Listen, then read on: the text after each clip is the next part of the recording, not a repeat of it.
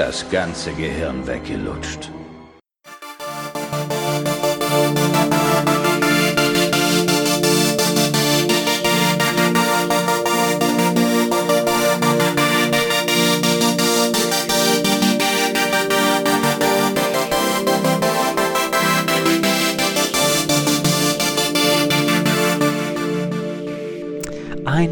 Wunderschönen guten Tag, liebe Leute, zu einer neuen Folge. Ich freue mich, ich freue mich. Ich will sie ja nicht hinterm Zaun halten. Markus, ich freue mich. Freust du dich mit mir? Wenn du dich freust, freue ich mich auch. Weil es auch geteilte Freude ist halbe, nein, doppelte Freude. Ich wollte gerade sagen, was hier jetzt für halbe Freude. Ich wollte sagen, werd hier mir nicht zum Grummelbär. Gibt's heute nicht. Heute gibt's nämlich einen der meiner schönsten Kinderfilme aller Zeiten. Und ich bin einfach begeistert. Ihr habt es natürlich schon äh, am Thema gelesen, ihr habt drauf geklickt, ihr wisst, was los ist. Starship Troopers, Baby, ist einfach. Ach, Starship ist so, so toll. Ich, ich grinse jetzt schon und ich freue mich, bevor wir mit dem Ganzen anfangen, will ich natürlich einfach nur in den Raum fragen: Markus, wie geht's dir? Tom, wer bist du? Ein einfach wunderschöner wir haben, wir Mensch, wir haben, lieber wir Markus. Es mal wieder versäumt, uns gegenseitig mal vorzustellen für die Menschen, die jetzt vielleicht auf dem Thumbnail sehen, hier geht es heute um Starship Troopers, wer diese beiden ähm, Gestalten hier überhaupt sind. Ja, Also ich bist hab, der ich, ja, ich ich, hab dich mit Markus angesprochen. Ich weiß ja nicht, wie dir geht. Das richtig. Das, das war quasi, das war so fluent, wo mir jedes Mal ein deutsches Wort fehlt. Aber das war so schön glatt. Ein glatter Übergang, ja, trifft's nicht ganz. Aber ähm, trotzdem, die Frage bleibt. Alles cool bei dir? Ja, im Rahmen der Möglichkeiten. Viel zu tun, aber ich denke mal, das ist das, was jeder momentan äh, hört, dass man da draußen viel zu tun hat und die Umstände geben uns sehr viel zu tun. Aber solange ich noch Zeit habe für ein oder zwei Filme, dann ist die Welt noch soweit in Ordnung. Bei dir? Ich habe ich hab mir überlegt, ich werde jede, ich will nicht immer so negativ, mir, ich bin ja so ein Meckerkopf und ich habe mir gedacht, wenn ich eine Negativsache sofort mir also einfällt, dann muss ich das mit einer positiven kontern. Weil Ausgeglichenheit in allen Bereichen ist sehr, sehr wichtig und mir sind sogar zwei gute Sachen eingefallen. Deswegen sage ich die schlechte sogar zuerst, dann kommen danach zwei gute und alles ist wieder äh, hübsch in der Buchse. Und zwar das Schlechte. Ich bin ja ein Dosenesser, ne? Halte ich nicht hinterm Zaun. Ich bin, was Essen angeht, ein sehr fauler Mensch. Probiere das immer zu kompensieren, indem ich auch sehr viel Obst und Gemüse esse. Und ähm, als Getränk bin ich ja sowieso Guavensaft süchtig. Und ich bilde mir ein, dass das gesund ist. Aber Dosen sind auch cool. Und ich bin ja sonst immer jemand, der sagt, äh, ey, nur weil es teurer ist, muss es nicht besser sein. Und probiere da alles aus und äh, ich habe mir mal diese Ja-Produkte gekauft bei Rewe, da bin ich von manchen eigentlich relativ begeistert und habe letztens, so, da war ein wilder Tag, sag ich dir. Da habe ich mir glatt eine Dose von Erasco gekauft. Hab ich gedacht, die sind aber ganz schön teuer dafür, dass dieselbe Menge da drin ist. Aber hab ich gedacht, du, heute ist ein wilder Tag, ich hol mir eine Erasco-Dose, könnt ihr mir nicht aufhalten. Hab ich gegessen? Was? Snobistisch, snobistisch. Ja, also, äh, du, wer hat, wer hat, weißt du? Hab mir eine Reis-Klößchensoße, äh, Suppe, irgendwas da geholt. Reis mit Klößen halt. Gott, war das scheiße. Also, das war ja so eklig. Ganz ehrlich, liebe Leute von Erasco, so geht das nicht. Ihr könnt mir nicht äh, mein, mein viele Geld aus den Hosentaschen ziehen und dann sowas präsentieren. Die Fleischklöße, ich habe gedacht, ich guck die an und die zerfallen schon. Die haben überhaupt keine Konsistenz gehabt. Das, das war nicht cool, liebe Leute. Erasco, ich probiere noch andere Sachen von euch, aber erst wenn das Geld wieder sehr, sehr locker sitzt für meine Erasco-Dosen. Das war mein Schlechtes, aber das Gute war Podcast. Erstmal die kleinere Sache. Ich muss sagen, ich habe heute, wir sind ja in Berlin und ich habe auf eine Straßenbahn, Ich ja, möchte das festhalten. Du, nicht wir. Wir beide sind sozial distanziert. Ich bin 600 Kilometer von dir entfernt und ich genieße jeden Meter. Und ich glaube, ich, ich würde dich ja gerne mal, äh, wenn, wenn Berlin so richtig wieder am Fruchten ist, würde ich dich zu gerne mal ein Wochenende hier haben. Ähm, Damit ich kle- Berlin befruchte, ja. Verstehe. Ey, die Chance ist groß, sag ich mal. Ne? Du bist ein großer Mann mit Glatze. Ich sag mal, die Chancen sind nicht gering. und ähm, jedenfalls habe ich denn da so einen Aufkleber gesehen. Hier wird ja immer alles plakatiert und mit Aufklebern und weiß ich nicht was alles. Und dann stand da ab in die Tonne. Oder für die Tonne? Ne, ich glaube ab in die Tonne. Der beste Trash-Film-Podcast aus Treptow Köpenick. Und da habe ich mir gedacht, ey, das ist mir irgendwie sympathisch. Da ist mir aufgefallen, wir brauchen Aufkleber, lieber Markus. Wir brauchen Aufkleber, damit ich hier alles vollkleben kann. dann habe ich mir den äh, Podcast angehört und liebe Leute vom, äh, ich glaube jetzt ab in die Tonne. Ich habe nur eine Folge gehört, ich habe euch sofort abonniert und was habe ich gelacht? Ich habe mir über, Kar äh, über Karate Tiger habe ich mit angehört. Ich glaube, dir werdet so ein bisschen zu, zu frech vielleicht. Also die haben auch nichts dagegen äh, zu röpsen und äh, chauvinistisch und sexistisch zu sein, aber, aber das ist mit, mit Anlauf. Also ich glaube, das sind sehr charismatische, intelligente Leute und sehr, sehr sympathisch und typisch berlinerisch. Also die Beleidigungen sitzen sehr locker, sag ich mal. Äh, Finde ich aber sehr, sehr echt. Einfach nur echt. Und ich muss sagen, äh, ich, ich, werde die mal anquatschen und sagen, ich würde sehr gerne wahrscheinlich mit denen mal was aufnehmen, äh, spätestens wenn Van Damme wieder dran ist.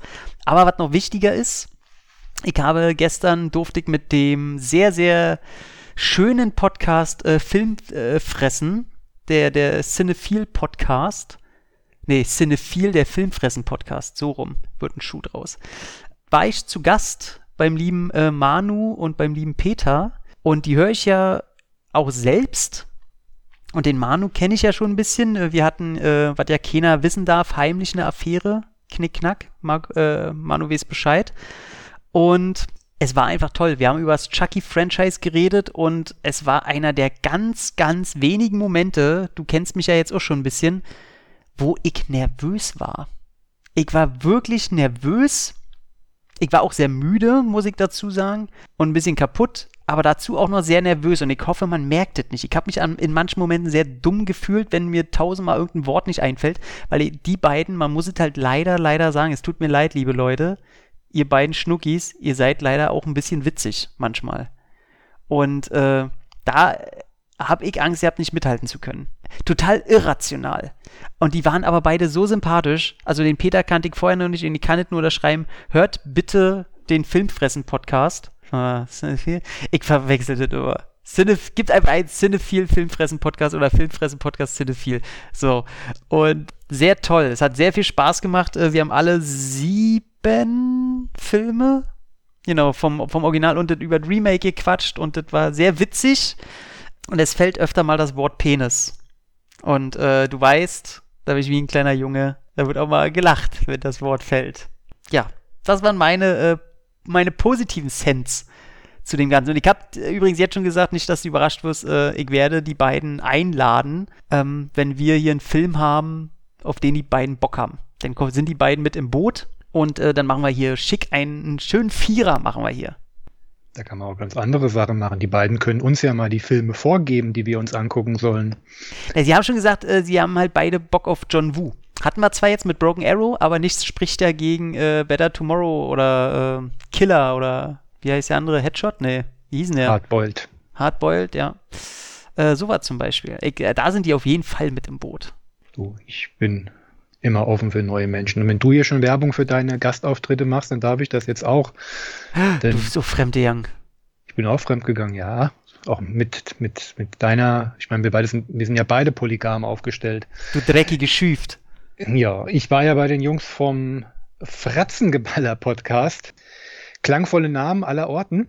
Ähm, der Fratzengeballer-Podcast ist der Podcast des actionfreunde.de äh, Forums. Und dort waren die Planungen für ein ja, Walter Hill, für eine Walter Hill Retrospektive am Laufen gewesen. Der ist auch mittlerweile aufgenommen. Ist ein Mammutwerk von fast dreieinhalb Stunden geworden. Mal gucken, was übrig bleiben wird. Sehr schön.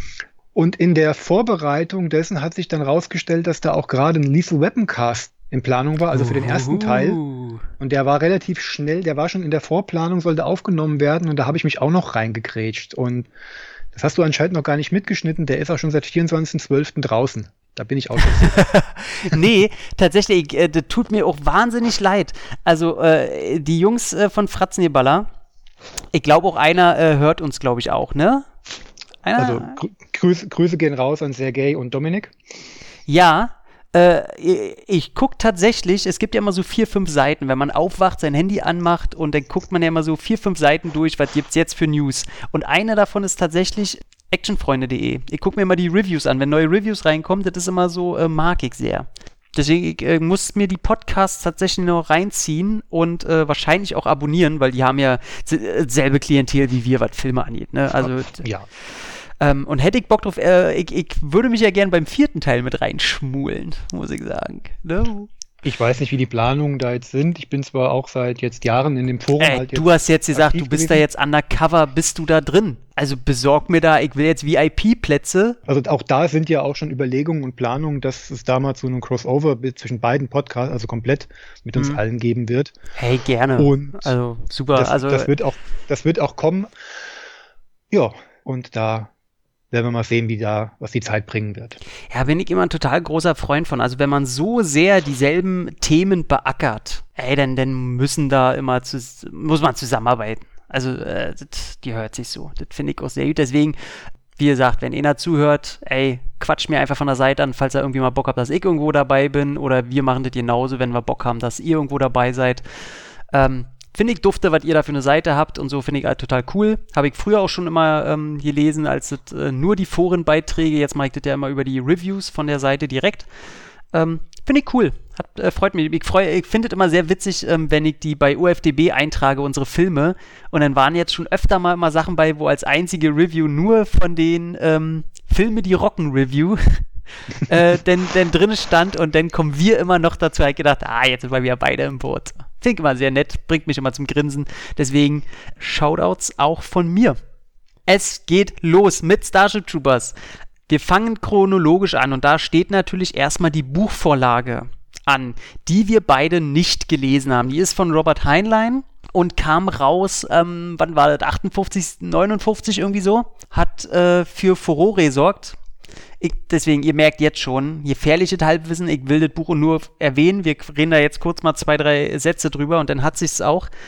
Hat damals für große Furore gesorgt, weil, das meint ja auch denn der äh, Regisseur Paul Verhoeven, der die erste große Verfilmung gemacht hat. Die haben, von den, den kennen wahrscheinlich die meisten. Der meint halt auch, er hat das Buch angefangen zu lesen und der allgemeine Tenor ist auch derselbe, dass es zum einen wohl sehr langweilig sein soll und selbst für damalige Verhältnisse schon man einen sehr großen Rechtsruck merkt in diesem Buch. Deswegen weiß ich nicht ganz, ob ich es jetzt unbedingt lesen will zur Zeit, weil jetzt habe ich auf sowas keine Lust, aber ich werde es auf jeden Fall mal irgendwann lesen, weil ich mir eine eigene Meinung bilden will. Und allein um die Vergleiche mal zu sehen, was im äh, Film gelandet ist, was nicht im Film gelandet ist, wo Unterschiede sind, das sieht man ja auch noch bei einer anderen Verfilmung dann. Und wir wollen es nur mal kurz erwähnen, weil damals auch große, ähm, diese ganze Militarismus in diesem Film und wie das rübergebracht wird, da haben sich halt damals die äh, Lager so ein bisschen geteilt. Aber mehr will ich dazu ja nicht sagen. Herr heißt bei uns äh, Sternenkrieger. Ist jetzt gar nicht so für einen Cent oder so zu bekommen. Gerade wenn man relativ cooles Cover haben will am meisten habt ihr Glück, wenn ihr das äh, Buch zum Film bestellt. Da habt ihr zwar das Filmcover drauf, was ich immer ein bisschen doof finde. Ansonsten bezahlt ihr da ganz gerne mal eure 15 oder 20 Euro für dieses Buch. Wie digital aussieht, weiß ich nicht. Ich bin kein Digitalleser. Ähm, aber bei YouTube findet ihr auch englische Hörbücher zu dem Ding. Jede in acht Stunden. Da liest, äh, gibt zwei Versionen und die Stimmen sind okay. Es ist aber halt leider auf Englisch und ich habe es probiert, war nicht ganz meins. Es gibt Mittel und Wege, sagen wir das so, auch auf Deutsch daran zu kommen. Man muss halt nur mal ein bisschen Geld für bezahlen. Das ist ja auch richtig. Dann kommen wir allerdings nicht zum äh, ersten Film gleich von Paul Verhoeven von 1997, denn es gab schon mal eine Verfilmung. Und zwar von, jetzt muss ich hingucken, 87 müsste das gewesen sein. Dort hat nämlich, warte, ich muss hier mal ein, zwei Mal klicken, 88. Von 88. Und zwar gibt es ein Anime.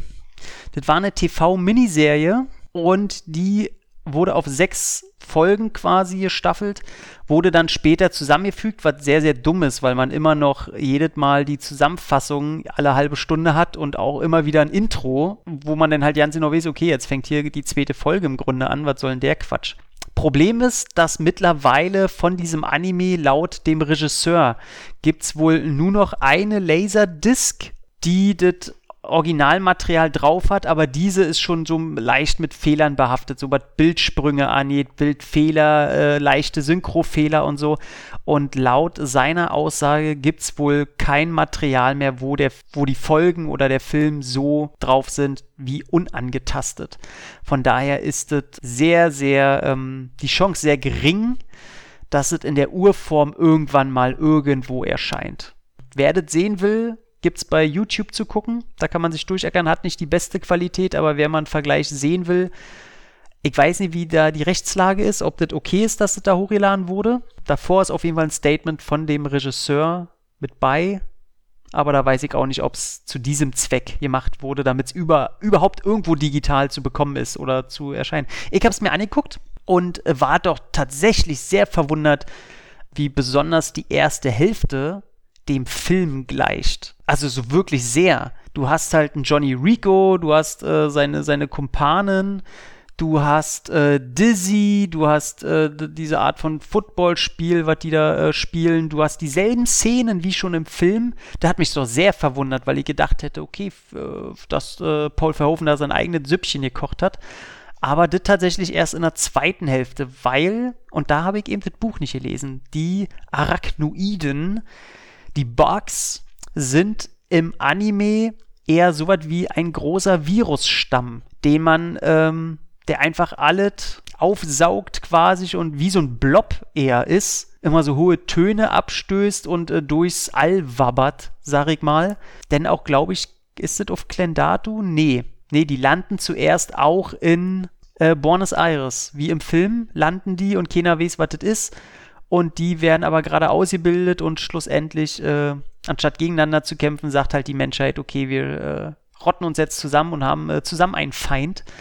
Und vom Ton her ist das schon alles genau dasselbe. Du hast auch den Streit mit Johnny Rico, mit seinen Eltern am Anfang. Komischerweise ist es die äh, Mutter, die diesmal ausrastet. Also die Geschlechter sind einfach vertauscht. Weiß ich nicht, was das sollte. Und ähm, ja, das ist so ein bisschen typisch asiatisch ja, die Emotionen wieder ein bisschen zu sehr, ich will es nicht eklig sagen, aber so ein bisschen zu sehr emo sind. Also die heulen da ganz schön viel rum, gerade wenn er da mit seiner Freundin und mit, mit Carmen, die er da ja beeindrucken will und das ist alles ganz schön so, boah, ey, seid ihr, ihr könnt auch mal jetzt langsam älter als zwölf sein. Das ist wieder so typisch Anime-asiatisch, was ich ja überhaupt nicht kann.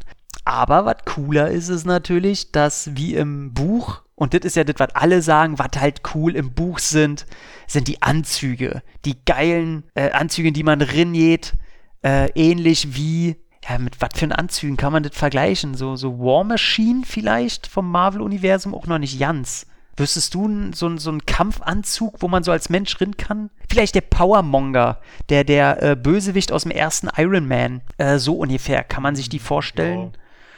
Ja. Oh, okay. Und äh, also klingt, klingt jetzt so ein bisschen an, äh, na, erinnert mich jetzt gerade so an, ähm, na, wie heißt der hier? Edge of Tomorrow mit Tom Cruise. Ja, sehr gut. Der ist mir nicht eingefallen. Nur, dass äh, du komplett umschlossen bist. Also man sieht die Person gar nicht mhm. mehr. Man sieht es dann eher wie, wie dann eben bei Iron Man äh, geht dann die Kamera mal rein und man sieht die Köpfe drin. Und die sind schon cool. Die werden da immer runter und da müssen sie auch dann, äh, die Trainingseinheiten sind auch ziemlich cool, wenn sie mit den Dingern halt lernen und das soll in den Büchern auch mega geil gewesen sein. Das ist ja der Hauptkritikpunkt denn am Film, da können wir uns später, äh, können wir dazu kommen. Ähm, und wenn die mit den Dingern loslegen, ey, dann will man da schon einen Film von sehen. Also das ist schon mega fett, wenn die dann zu Dutzenden mit diesen Anzügen da runter, dann kommen die äh, leider in dem Film ja dann nur so Blasen und dann ballern die da rauf und dann mit Flammenwerfern und dann retten die damit die Leute aus den äh, Katastrophengebieten und so. Das ist schon halt cool. Aber der ist auch viel zu lang. Der, der, der, die Gegner, also diese wabbernde Etwas, ist natürlich dann auch nicht mal ansatzweise cool. Ja, ob man das jetzt gucken muss, weiß ich nicht. Die Anzüge sind cool, aber ist jetzt auch nicht super geiles. Also so ein richtig mittelmäßiges Ding. Von daher, wer das mal sehen will, was das davor schon alle Diab, kann sich das ja mal bei YouTube angucken. Da sind alle sechs Folgen drin. Eine halbe Stunde, 40 Minuten, irgendwie sowas. Hat einen grenzdebilen Soundtrack. Ähm, da rollen sich die Fußnägel hoch. Aber das ist auch wieder typisch Anime. Die haben ganz oft schlimme Soundtracks, damals schon. Und du hast den nicht gesehen, ne? Nee, das war mir sogar bis vor kurzem unbekannt oder beziehungsweise oder, oder das war mir wieder entfallen, sagen wir es mal so. Ich denke mal, damals um die Berichterstattung und den ersten Film, als der ins Kino kam, ist es bestimmt öfters mal thematisiert worden, aber war mir jetzt nicht mehr geläufig. Hm. Würdest du denn mal angucken Wegen, wollen? Wenn es mir mal vor die Füße fällt, würde ich zumindest mal reinschauen. Ich weiß nicht, ob ich es komplett durchgucken würde. Also ich würde ihm mal eine Chance geben, aber. Ja, ja ich, ich würde dir wahrscheinlich zwei Folgen empfehlen, weil die ersten zwei Folgen sind halt komplett einfach der Anfang auch vom Film, den du schon von Verhoeven kennst.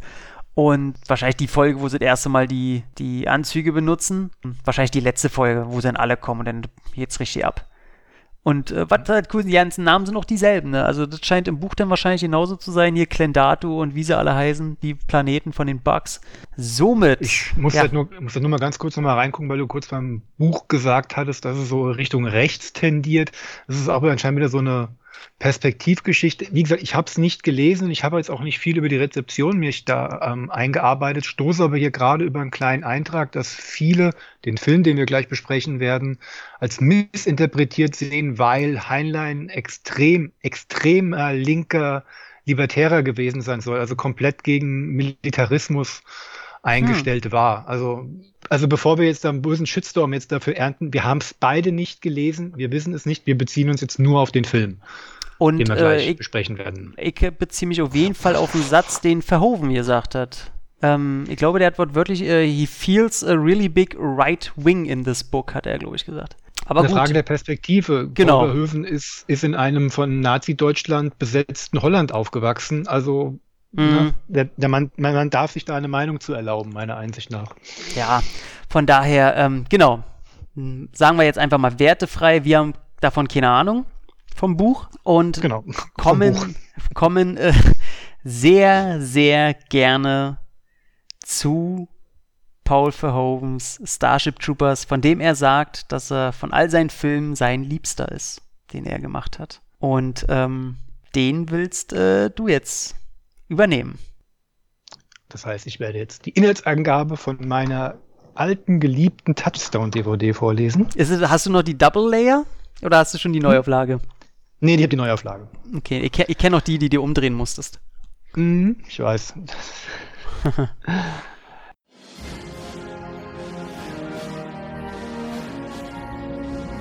In every age, there is a cause worth fighting for.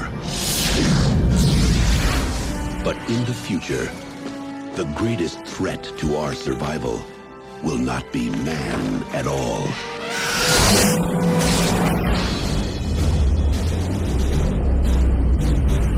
Hey, kid, what's going on? War! We're going to war! Now, the youth of tomorrow must travel across the stars to defend our world. We are a generation commanded by fate to defend humankind. Everyone fights, no one quits. We are going in with first wave. You smash the entire area. You kill anything that has more than two legs. You get me? We get you, sir! But they will face an enemy more devastating than any ever imagined.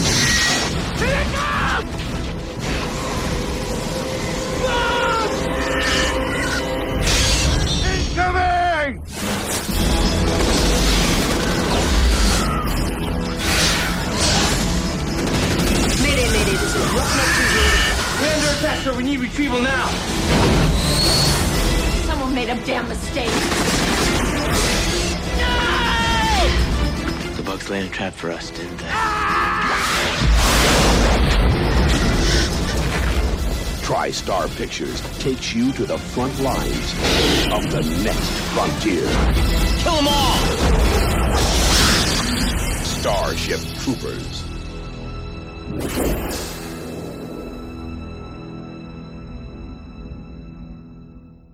Möchten Sie gerne mehr wissen? Nach Robocop und Total Recall setzte Starregisseur Paul Verhoeven neue Maßstäbe mit diesem Action-Thriller im Science-Fiction-Genre.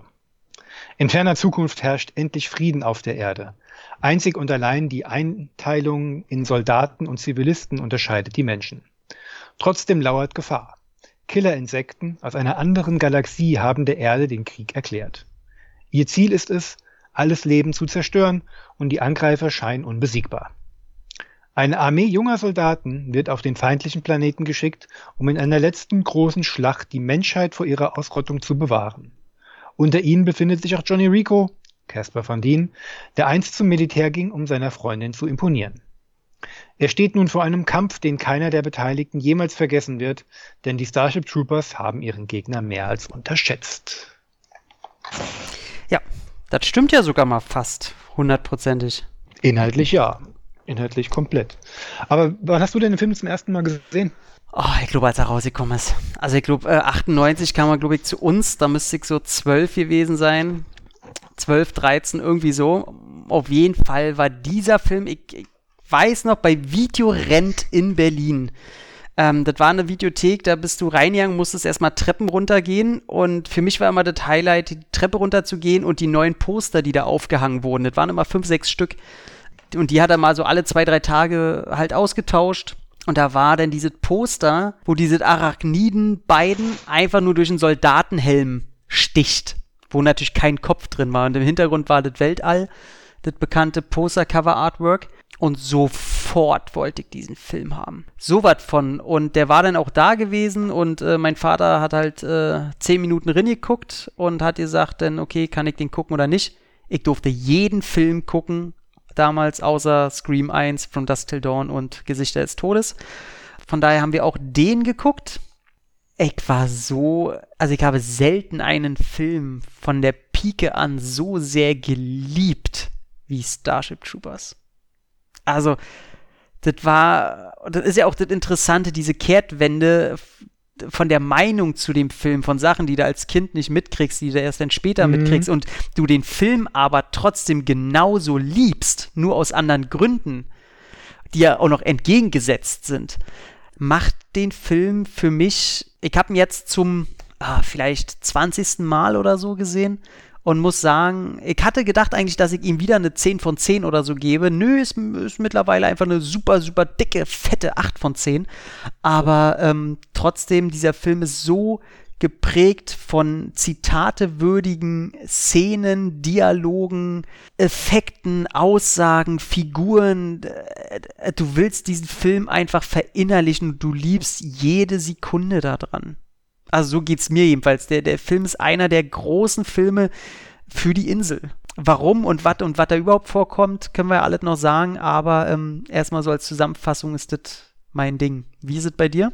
Ich habe den damals im Kino gesehen. Oh, oh, du Ich glücklicher. bin jetzt nicht mehr ganz sicher, ob ich es in die Vorpremiere geschafft habe. Also, was heißt Vorpremiere? Donnerstags Kinostart, so eine, so eine Mittwoch-Nacht-Matinee, so 0 Uhr 1, wenn sie dann, wenn der Donnerstag schon angebrochen ist, oder ob es der Sam Samstag drauf war. Ich weiß, dass ich mit Kumpels drin war und wir waren ja damals alle, abseits der Schauwerte von Showgirls, ja alle so enttäuscht. Wie, wie Mhm. kann es denn sein, dass der Mann, der uns ähm, Total Recall und Robocop geschenkt hat und auch Basic Instinct, dann hier mit so einer langweiligen, sorry, Tittenparade dann da quält. Die Bitte. Stärken von Showgirls stellen sich mir heute erst raus. Bitte Flash and Blood nicht vergessen. Ja, der war damals, der war nicht so in dem Kanon drin. Okay. Also Robocop, das kam später erst. Den habe ich später erst entdeckt und dann damit zugepackt, aber so mit 8, 9, 10 begann ja bei mir die Leidenschaft, auch selber Sachen zu sammeln auf VHS-Kassette. Mhm. Und Robocop war einer der ersten, die immer rumgegeben wurden. Und ich denke mal, Paul Verhoeven gehört garantiert zu den ersten drei, vier Regisseuren, die ich ähm, bewusst wahrgenommen habe. Also wo ich einen Film Ja. geguckt habe und gehört habe, ach, der ist von diesem Verhoeven oder der ist von diesem Mhm. Carpenter. Bei mir war das auch ähm, Spielberg, war Cronenberg dann- und äh, Verhoeven war bei mir. Genau, das war dann, da fing das so an, für einen so zum Qualitätsmerkmal zu werden, zu einem Siegel. Ja, da waren wir ganz wild drauf auf diesen Film und wir haben den geguckt und als dann nach den, in der schon ähm, das Intro kam, dieser Flash Forward mit dieser, mit diesem ersten Sturm auf Planet P, Oh. wo dann die Infanterie das erste Mal aufgerieben wird, obwohl sie doch noch, noch sehr kriegsgeil sind und das erste, der erste schon in seine Einzelteile zerlegt wird. es ist ein hässlicher Planet, ein Backplanet. Planet, genau. wir saßen alle da, ja, und wir saßen, alle, er kann's noch, er kann's noch. Und alles, was damit noch einhergegangen ist, alle Faschismuskritik, alle, alle, alle Militärkritik und so weiter, ist uns vollkommen flöten gegangen. Wir saßen wirklich nur da und haben gekrölt und haben es genossen und haben, dass da gesplattert wurde, ähm, Computerbugs, die für unsere Verhältnisse auch damals schon sehr gut getrickst waren. Immer noch. Also dafür, dass es, das, das tut richtig weh, wenn du den Film heute noch guckst. Ich weiß nicht, wie es auf Blu-ray ist. Was ich findest du? Ich weiß es nicht. Nee, überhaupt Nee, nee. gar nicht.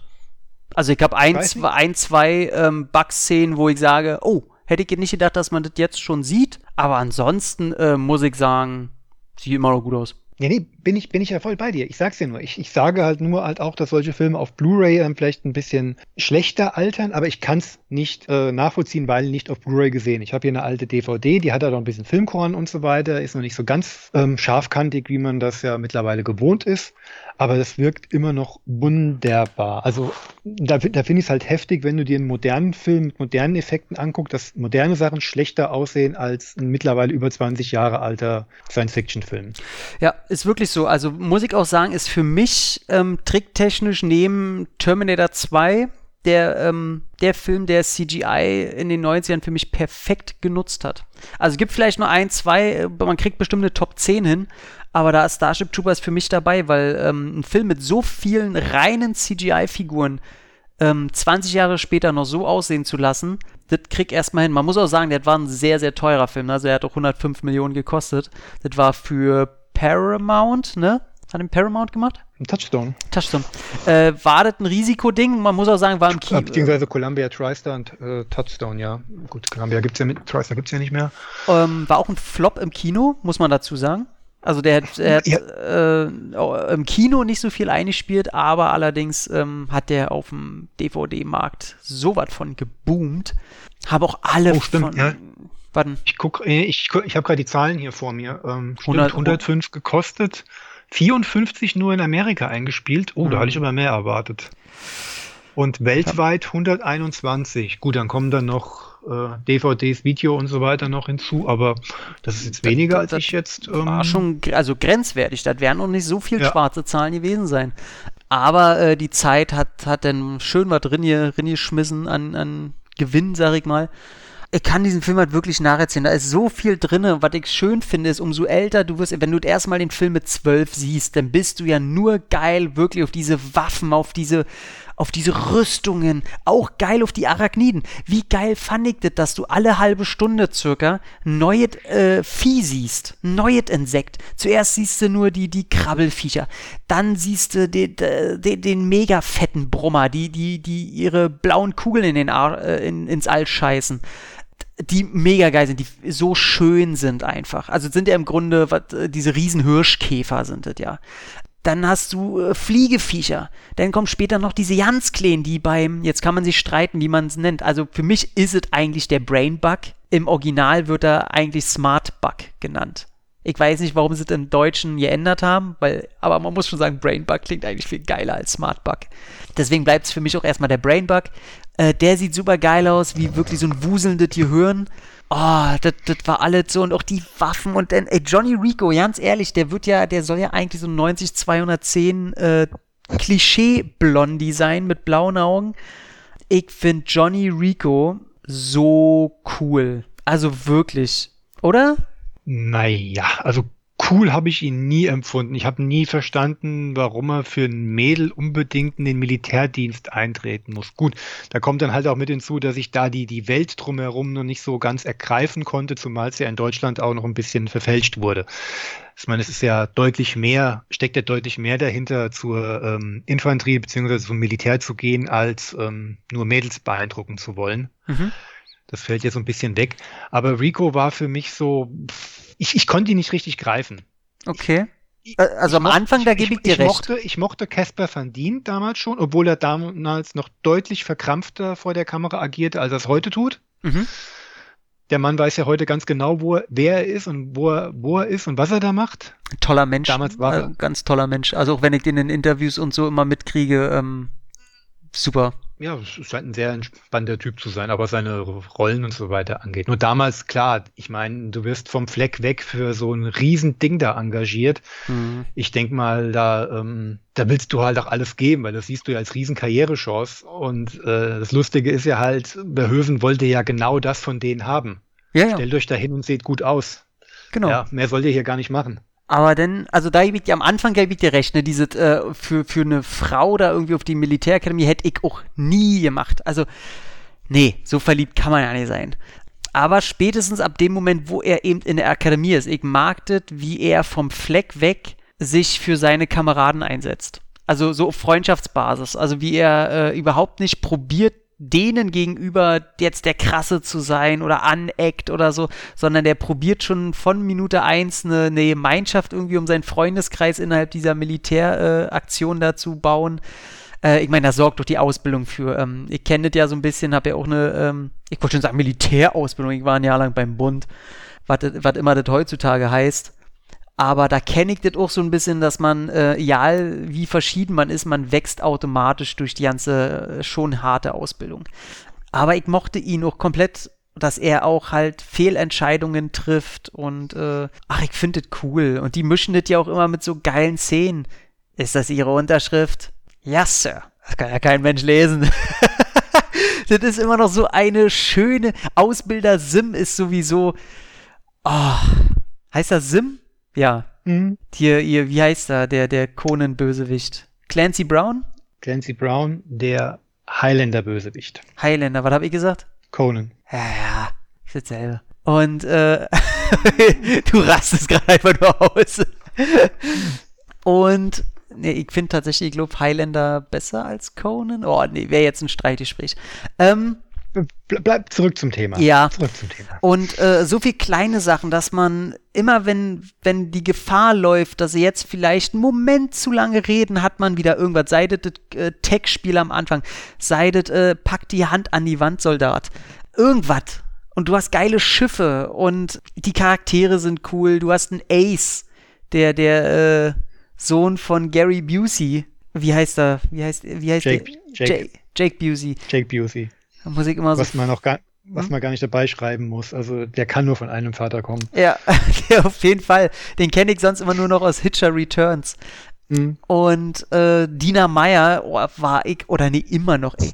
Ich verlieb mich ja schnell, das habt ihr ja mitgekriegt, aber Dina Meyer war auf jeden Fall dabei. Ich war nie Carmen geil, wo ich immer gedacht habe, ey, hör doch mal auf, geh doch mal weg von diesen äh, Blondchen-Titten da, guck doch mal, was du äh, für einen wunderschönen Rotschopf da vor dir hast, die wenigstens äh, noch dickere Eier hat als die ganzen Typen da um dich rum und die einfach nur cool ist. Wie cool ist Dizzy Flores bitte als, als Figur in diesem Film? Ich muss es sagen, ne, als ich den Film das erste Mal geguckt habe, und wir, spoilern ja hier, deswegen, also wer den Film noch nicht gesehen hat, es gibt äh, ein paar kleine Sachen zu spoilern, denn jetzt abschalten, gucken und den sowieso geil finden. So, jetzt rede ich weiter. Als Dizzy Flores stirbt, ey, beim ersten Mal, ich saß wirklich vorm Fernseher, ich musste mir die Tränen wegdrücken. Ich fand die so cool. Ich hätte gerne gesehen, wie sie eigentlich. Ich habe mir so gedacht, ey, wenn bestimmt ein zweiter Teil rauskommt und die können sich, ich dachte ja noch, Caspar van Dien wird der Riesenstar, ne? Dachte er wahrscheinlich damals Ja. so einige. Ja. Äh, ich dachte mir, wenn ein zweiter Teil übernimmt die das bestimmt, weil die ist viel cooler und die ist vielleicht nicht so teuer und ne. Und dann geht die hops und ich denke mir nur, oh, oh Gott, nein. Ne? Oder, oder bist froh. Im, im, Im Buch war Dizzy ja ein Kerl. Ach so, okay. Mhm. Ja, vielleicht hätte ich auch den Kerl super sexy finden. Vielleicht war das auch ein süßer Rotschopf. nee, ah, fand ich schon cool. Also äh, schon am Anfang, wo sie da dieses äh, Footballartige Spiel spielen und äh, sie ihm so gegen den Helm knallt. So und sagt, hier, konzentrier dich. Und er dann einfach so sagt, gib mir einfach den Ball, das. Ähm, ach, sie ist cool. Gar nicht, Ich- gar nicht so bei gar nicht so bei dir hängen geblieben? Nee, oh Gott, oh doch, doch. Also äh, Dinah Meyer kannte ich ja zu dem Zeitpunkt schon. Die hatte ja schon zwei, drei Filme. Das ist ja alles schon nach Dragonheart und äh, Johnny Mnemonic gewesen. Hm, stimmt. Und die, die stach für mich sowieso schon so heraus, weil die anderen drei, um die es ja im Primär noch geht, ich, ich nehme jetzt mal Sender, Patrick Muldoon noch mit dazu, die kannte ich halt alle nicht und irgendwie habe ich auf die mehr geguckt als auf Dinah Meyer.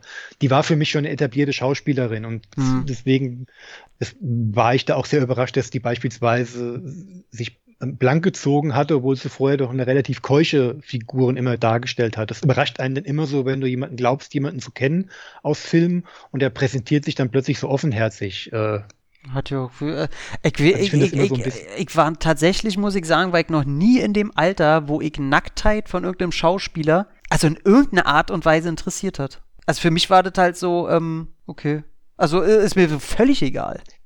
Ja, also mehr als ja, okay ist es auch nicht. Vielleicht, vielleicht klingt es jetzt dramatischer, als ich es jetzt rüberbringen wollte, wie ich es dargestellt habe. Ich wollte jetzt nur darauf da hinaus, dass ich da halt vier Hauptdarsteller habe und eine davon kannte ich aber halt schon. Deswegen war der Fokus für mich nicht so sehr auf sie, weil die ja alle recht gleichberechtigt nebeneinander her agieren. Und ich gebe zu, und das, das darf man heute schon gar nicht mehr laut sagen, ich habe damals einen leichten Crush auf Denise Richards gehabt. Trotz diesem Püppchengesicht und diesem Getue, ich fand die interessant, weil die neu war. Ich, ich muss da sagen, ich war 13 und für mich, ähm, ich fand sie einfach nur geil. Also die hat mich nicht interessiert, die war, die war hat einfach dicke Titten, sah geil aus und hat äh, für, für fünf Minuten, wo ich für mich alleine war, hat sie funktioniert. Aber ähm, interessant fand ich die nie. Also Ja, die, die ist ja super was- cool, also wenn man sich die heute so anguckt, äh, weil was sie mal manchmal für Geschichten erzählt oder andere Leute auch, äh, erzählen, wie, also die ist ja, erscheint ja ein super gechillter Mensch zu sein. Mag ich. Also ich finde sie, glaube ich, heute auf jeden Fall cooler als äh, damals. Aber damals war sie für mich kein Charakter. Da war sie für mich nur äh, dicke Titten. Und Stups, Ja, und dann- die hat eine schöne Nase, muss man auch mal sagen. Ja, und, und dann dreht sie als nächstes ausgerechnet Wild Things.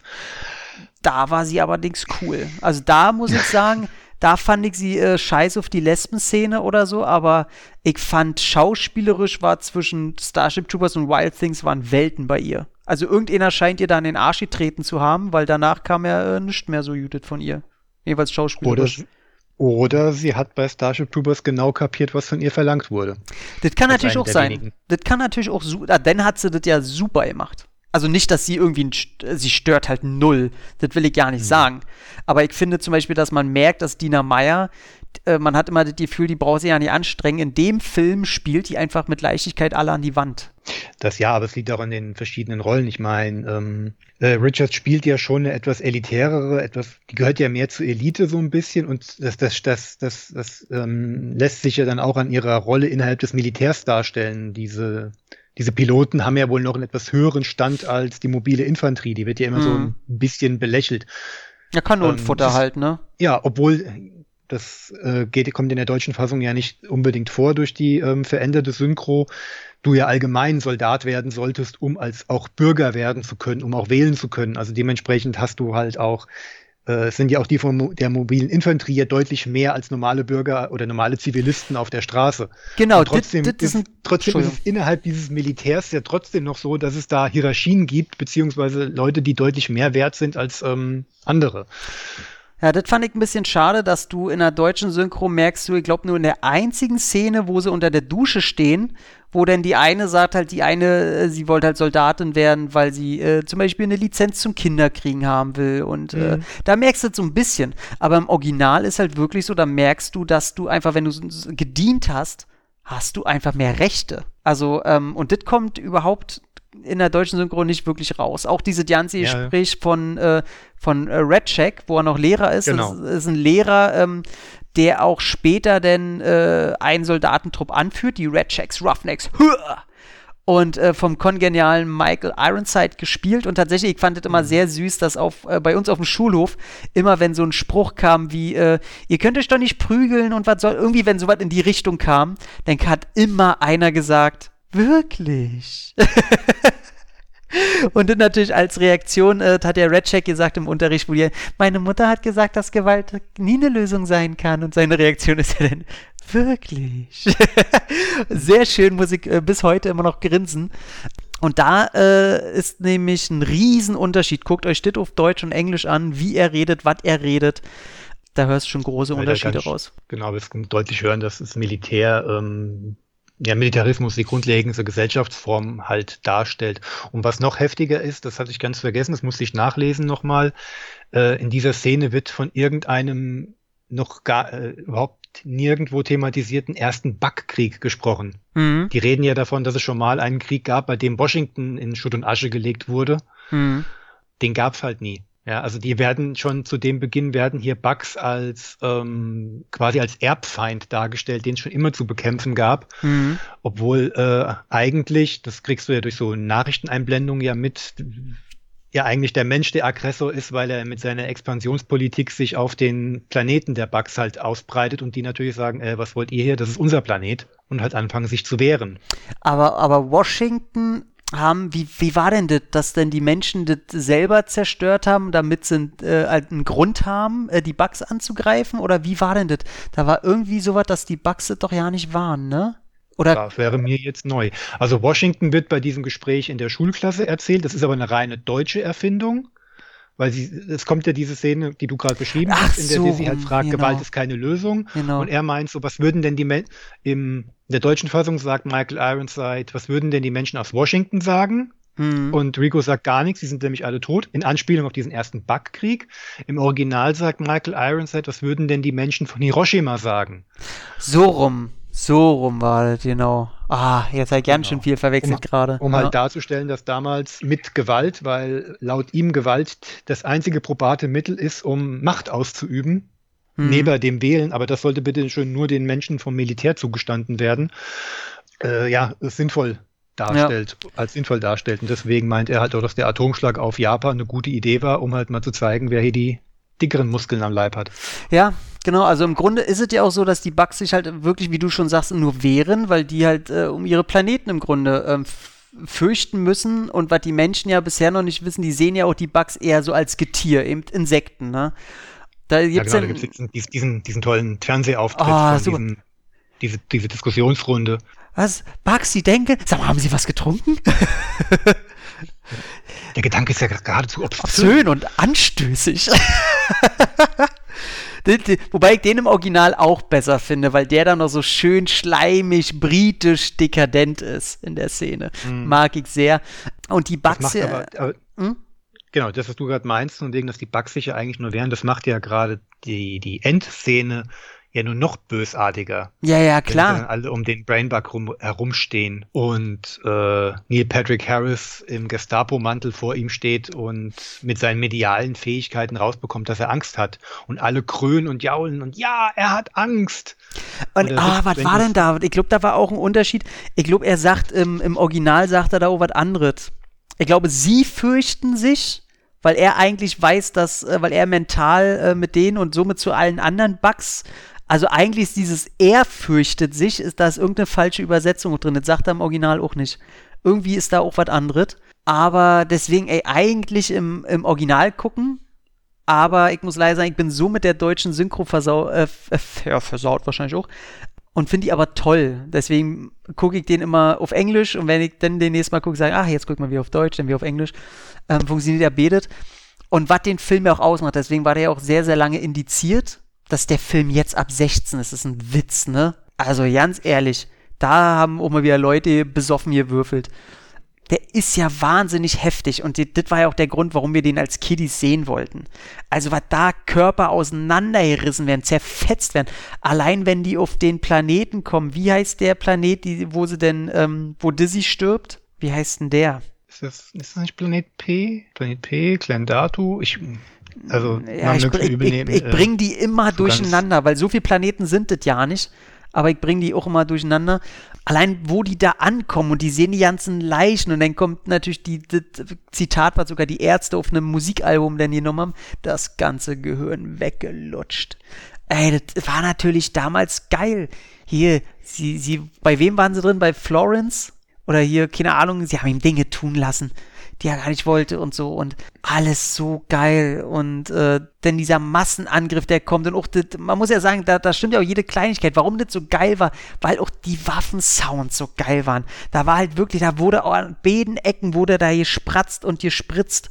Und das war alles cool und alle fünf Minuten passiert halt was. Also die Raumschlachten sind geil, als du das erste Mal die riesen Hirschkäfer siehst, wie die ihre blaue Scheiße da rauskacken.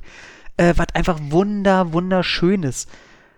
Meine Lieblingsszene ist, wo, wo sie das erste Mal da landen. Sie bomben ja zuerst die ganzen äh, Arachnoiden weg und dann kommen sie ja mit den ganzen Truppen rauf, wo sie in der Wüste sind und wo sie dann auch sagen, hier, wenn ihr so ein Backloch seht, Granate rein. Übrigens immer noch einer der besten Stellen, wenn man seine Surround-Anlage testen will. Die hauen ja so eine riesen Granate in so ein Loch rein und dann explodiert es und dann kommt ja unterirdisch die Wellen. Alter Schwede. Also, mm, liebe ich das. Und da gibt's Ja. aber, ja, Der, ja, der Höfens genießt es halt auch sehr, diese Faszination äh, von Militär und ja, Militärporno halt auch auszuleben, halt zu sagen, wie verführerisch es doch ist, ja. Da, gehen zwar rechts und links äh, Tausende von Menschen drauf, werden zerfetzt und so weiter. Und in der nächsten Szene hast du einfach einen tierischen Spaß daran, wie du halt sagst, eine Surround-Anlage aufzudrehen und es da schön spratzen zu lassen. Na, weil er auch nicht den, schon- den, ja. der, er macht halt auch nicht den Fehler, dass nur Menschen wegspratzen, sondern auch seine Arachniden sind ja so, wenn die äh, beschossen werden, ey, dann fliegen denen halt auch die Beine weg und äh, die schießen in die Augenrinnen und die sind die ganze Zeit mit Grünschleim voll, mit orangenem Schleim voll. Also geht er nach beide Seiten. Und dann sagst du, oh geil, jetzt schmeißt er wie eine Granate, da fetzt wie er weiter. Und dann kommt das nächste und dann und denkst, das ist einfach nur geile Scheiße hier, Mann. Und, aber äh, weil ja. aber weil sie alle so eklig aussehen, bist du äh, als junger Mensch eindeutig bei den Menschen, ohne zu kapieren, was du da eigentlich gerade anguckst. Richtig, also war ich auch. Also komplett, da hat der Film auch so oberflächlich funktioniert, wie das, was er halt anprangern will. Du denkst nicht nach und du bist natürlich, die wohnen ja nicht ohne Grund auch, also die Hauptarachniden wohnen ja nicht ohne Grund wie Spinnen designt, weil ja nachgewiesen ist, also eine Spinne ist ja das, was sich vom Körper her am meisten von einem menschenähnlichen Design abhebt. Deswegen haben ja die meisten auch instinktiv erstmal Angst vor Spinnen, was natürlich totaler Mhm. Quatsch ist. Das hat er ja auch nicht ohne Grund so designt. Aber umso älter du wirst, also ich gucke den Film jetzt mittlerweile schon so und denke mir, ey, ihr Menschen seid einfach so eine Wichser. So, ich mag die Charaktere da drin und die, die einfach nur Befehle folgen, ey, die wissen es auch nicht besser und die kann ich auch noch mehr verstehen, weil, ey, ihr habt nun mal durch Zufall auch einfach die Heimatstadt zerstört. Ey, tut mir leid, Leute, aber, ähm, nee, wobei mir wäre scheißegal, wenn hier auf Marzahn was draufknallt. Wäre wahrscheinlich besser für alle. Gut, ich meine, bei Rico wird es ja auch dadurch verstärkt, er ist ja gerade in einem Videocall mit seiner Familie. Ja, das ist natürlich Verbindung eklig, ab Und ne? das nächste, was du siehst, ist, dass Buenos Aires äh, dem Erdboden gleich gemacht wurde. Natürlich schön durch die Propagandaschleife noch gezogen, also diese Werbeclips, die da eingespielt Nur werden. ein die haben's toter ja auch, Bug ist ein guter Bug. Ja, aber halt auch das, was die Opfer halt da, äh, darstellt. Ne? Also Hm. ähm, wenn sie da die Bilder von diesen, von diesen ähm, nach den Schlachten zeigen, wo dann hunderte von toten Soldaten auf dem Dings liegen, das hat irgendwie so gar nichts mit der Schlacht davor gemeint. Da lagen nicht etliche Soldaten dicht an dicht aufeinander gedrängt, wo ich mir da auch mal so frage, oh, na, für Propagandazwecke noch mal ein paar extra hingelegt? Ja, ja, klar, na klar. Also Ja. das ist schon alles und ja, wenn man denn drüber nachdenkt, muss man natürlich, also wenn man halbwegs das reflektiert, muss man auf der Seite von den Arachniden sein, weil es stellt sich heraus, die sind zwar ein Schwarmvolk, aber äh, werden von einer äh, großen Intelligenz genauso gesteuert. Somit ist es eine andere Intelligenz, aber nicht weniger intelligent. Da ist dann natürlich die Frage, ähm, was nehmen die Menschen sich raus, da irgendwelche Planeten zu besiedeln, die ihnen nicht gehören oder wo andere intelligenten äh, Wesen halt drauf sind, die eindeutig die Menschen nicht als erstes angegriffen haben. Das sind dann natürlich alle Fragen, die erst später auftauchen, wenn man auch mal ein bisschen tiefer guckt und so, aber das interessiert einen ja später ja nicht mehr. Äh, man will erstmal nur den Film gucken, man hat Waffengewalt gesehen, man hat die Ausbildung gesehen, die hart, aber auch lustig war durch äh, diverse Situationen. Man, äh, die haben sich alle angefreundet, die lassen sich tätowieren. Ich, äh, mein erstes Tattoo, was ich haben wollte, war diese Tattoo aus Starship Troopers, äh, wo ich bis heute noch überlege, ob ich mitmache. Aber jetzt mittlerweile bin ich so alt, dass ich sage, ich will von diesen Soldaten eigentlich kein Tattoo tragen. Zum Glück. Du findest diese ganze, dann später Ricos Roughnecks finde ich halt geil, wenn das alles, also du wärst halt mittendrin. Aber meine Lieblingsszene ist, wo auf diesem Wüstenplanet dieser Hirschkäfer aus dem Boden rauskracht und er, äh, er reitet ja dann auf dem so drauf, schießt den in den Chitinpanzer rein, bis er so weit ein Loch drin hat, dass er eine Granate drin schmeißen kann, lässt sich äh, wegknallen und wartet nur darauf, dass es ihn den Rücken halt wegspratzt. Und dann gibt es diesen kleinen Moment, wo er mit dem Helm einfach so gegenhält und dann kommt die Suppe ihm entgegen, knallt ihm so ein bisschen ins Gesicht und ich liebe seinen Blick dabei. So dieses, ey, ich, ich hab dich jetzt, Alter. So, dieses, okay, wo ist der nächste? Also du merkst so, so eine innere Wut in ihm drinne und so ein Teil Genugtuung, dass er gerade eine geile Aktion gemacht hat, weil er ja jetzt auch weiß, er hat gerade die ganzen Leute da gerettet. So, da das spielt, ich weiß nicht, ob er das alle Schauspielern wollte, aber ich mag diesen Moment. Total. Soll, soll ja auch darstellen, wie Herr Rico vom kleinen, unbedarften, eigentlich überhaupt nicht überzeugten Soldaten dann immer mehr zum Überzeugungstäter halt mutiert. Ja.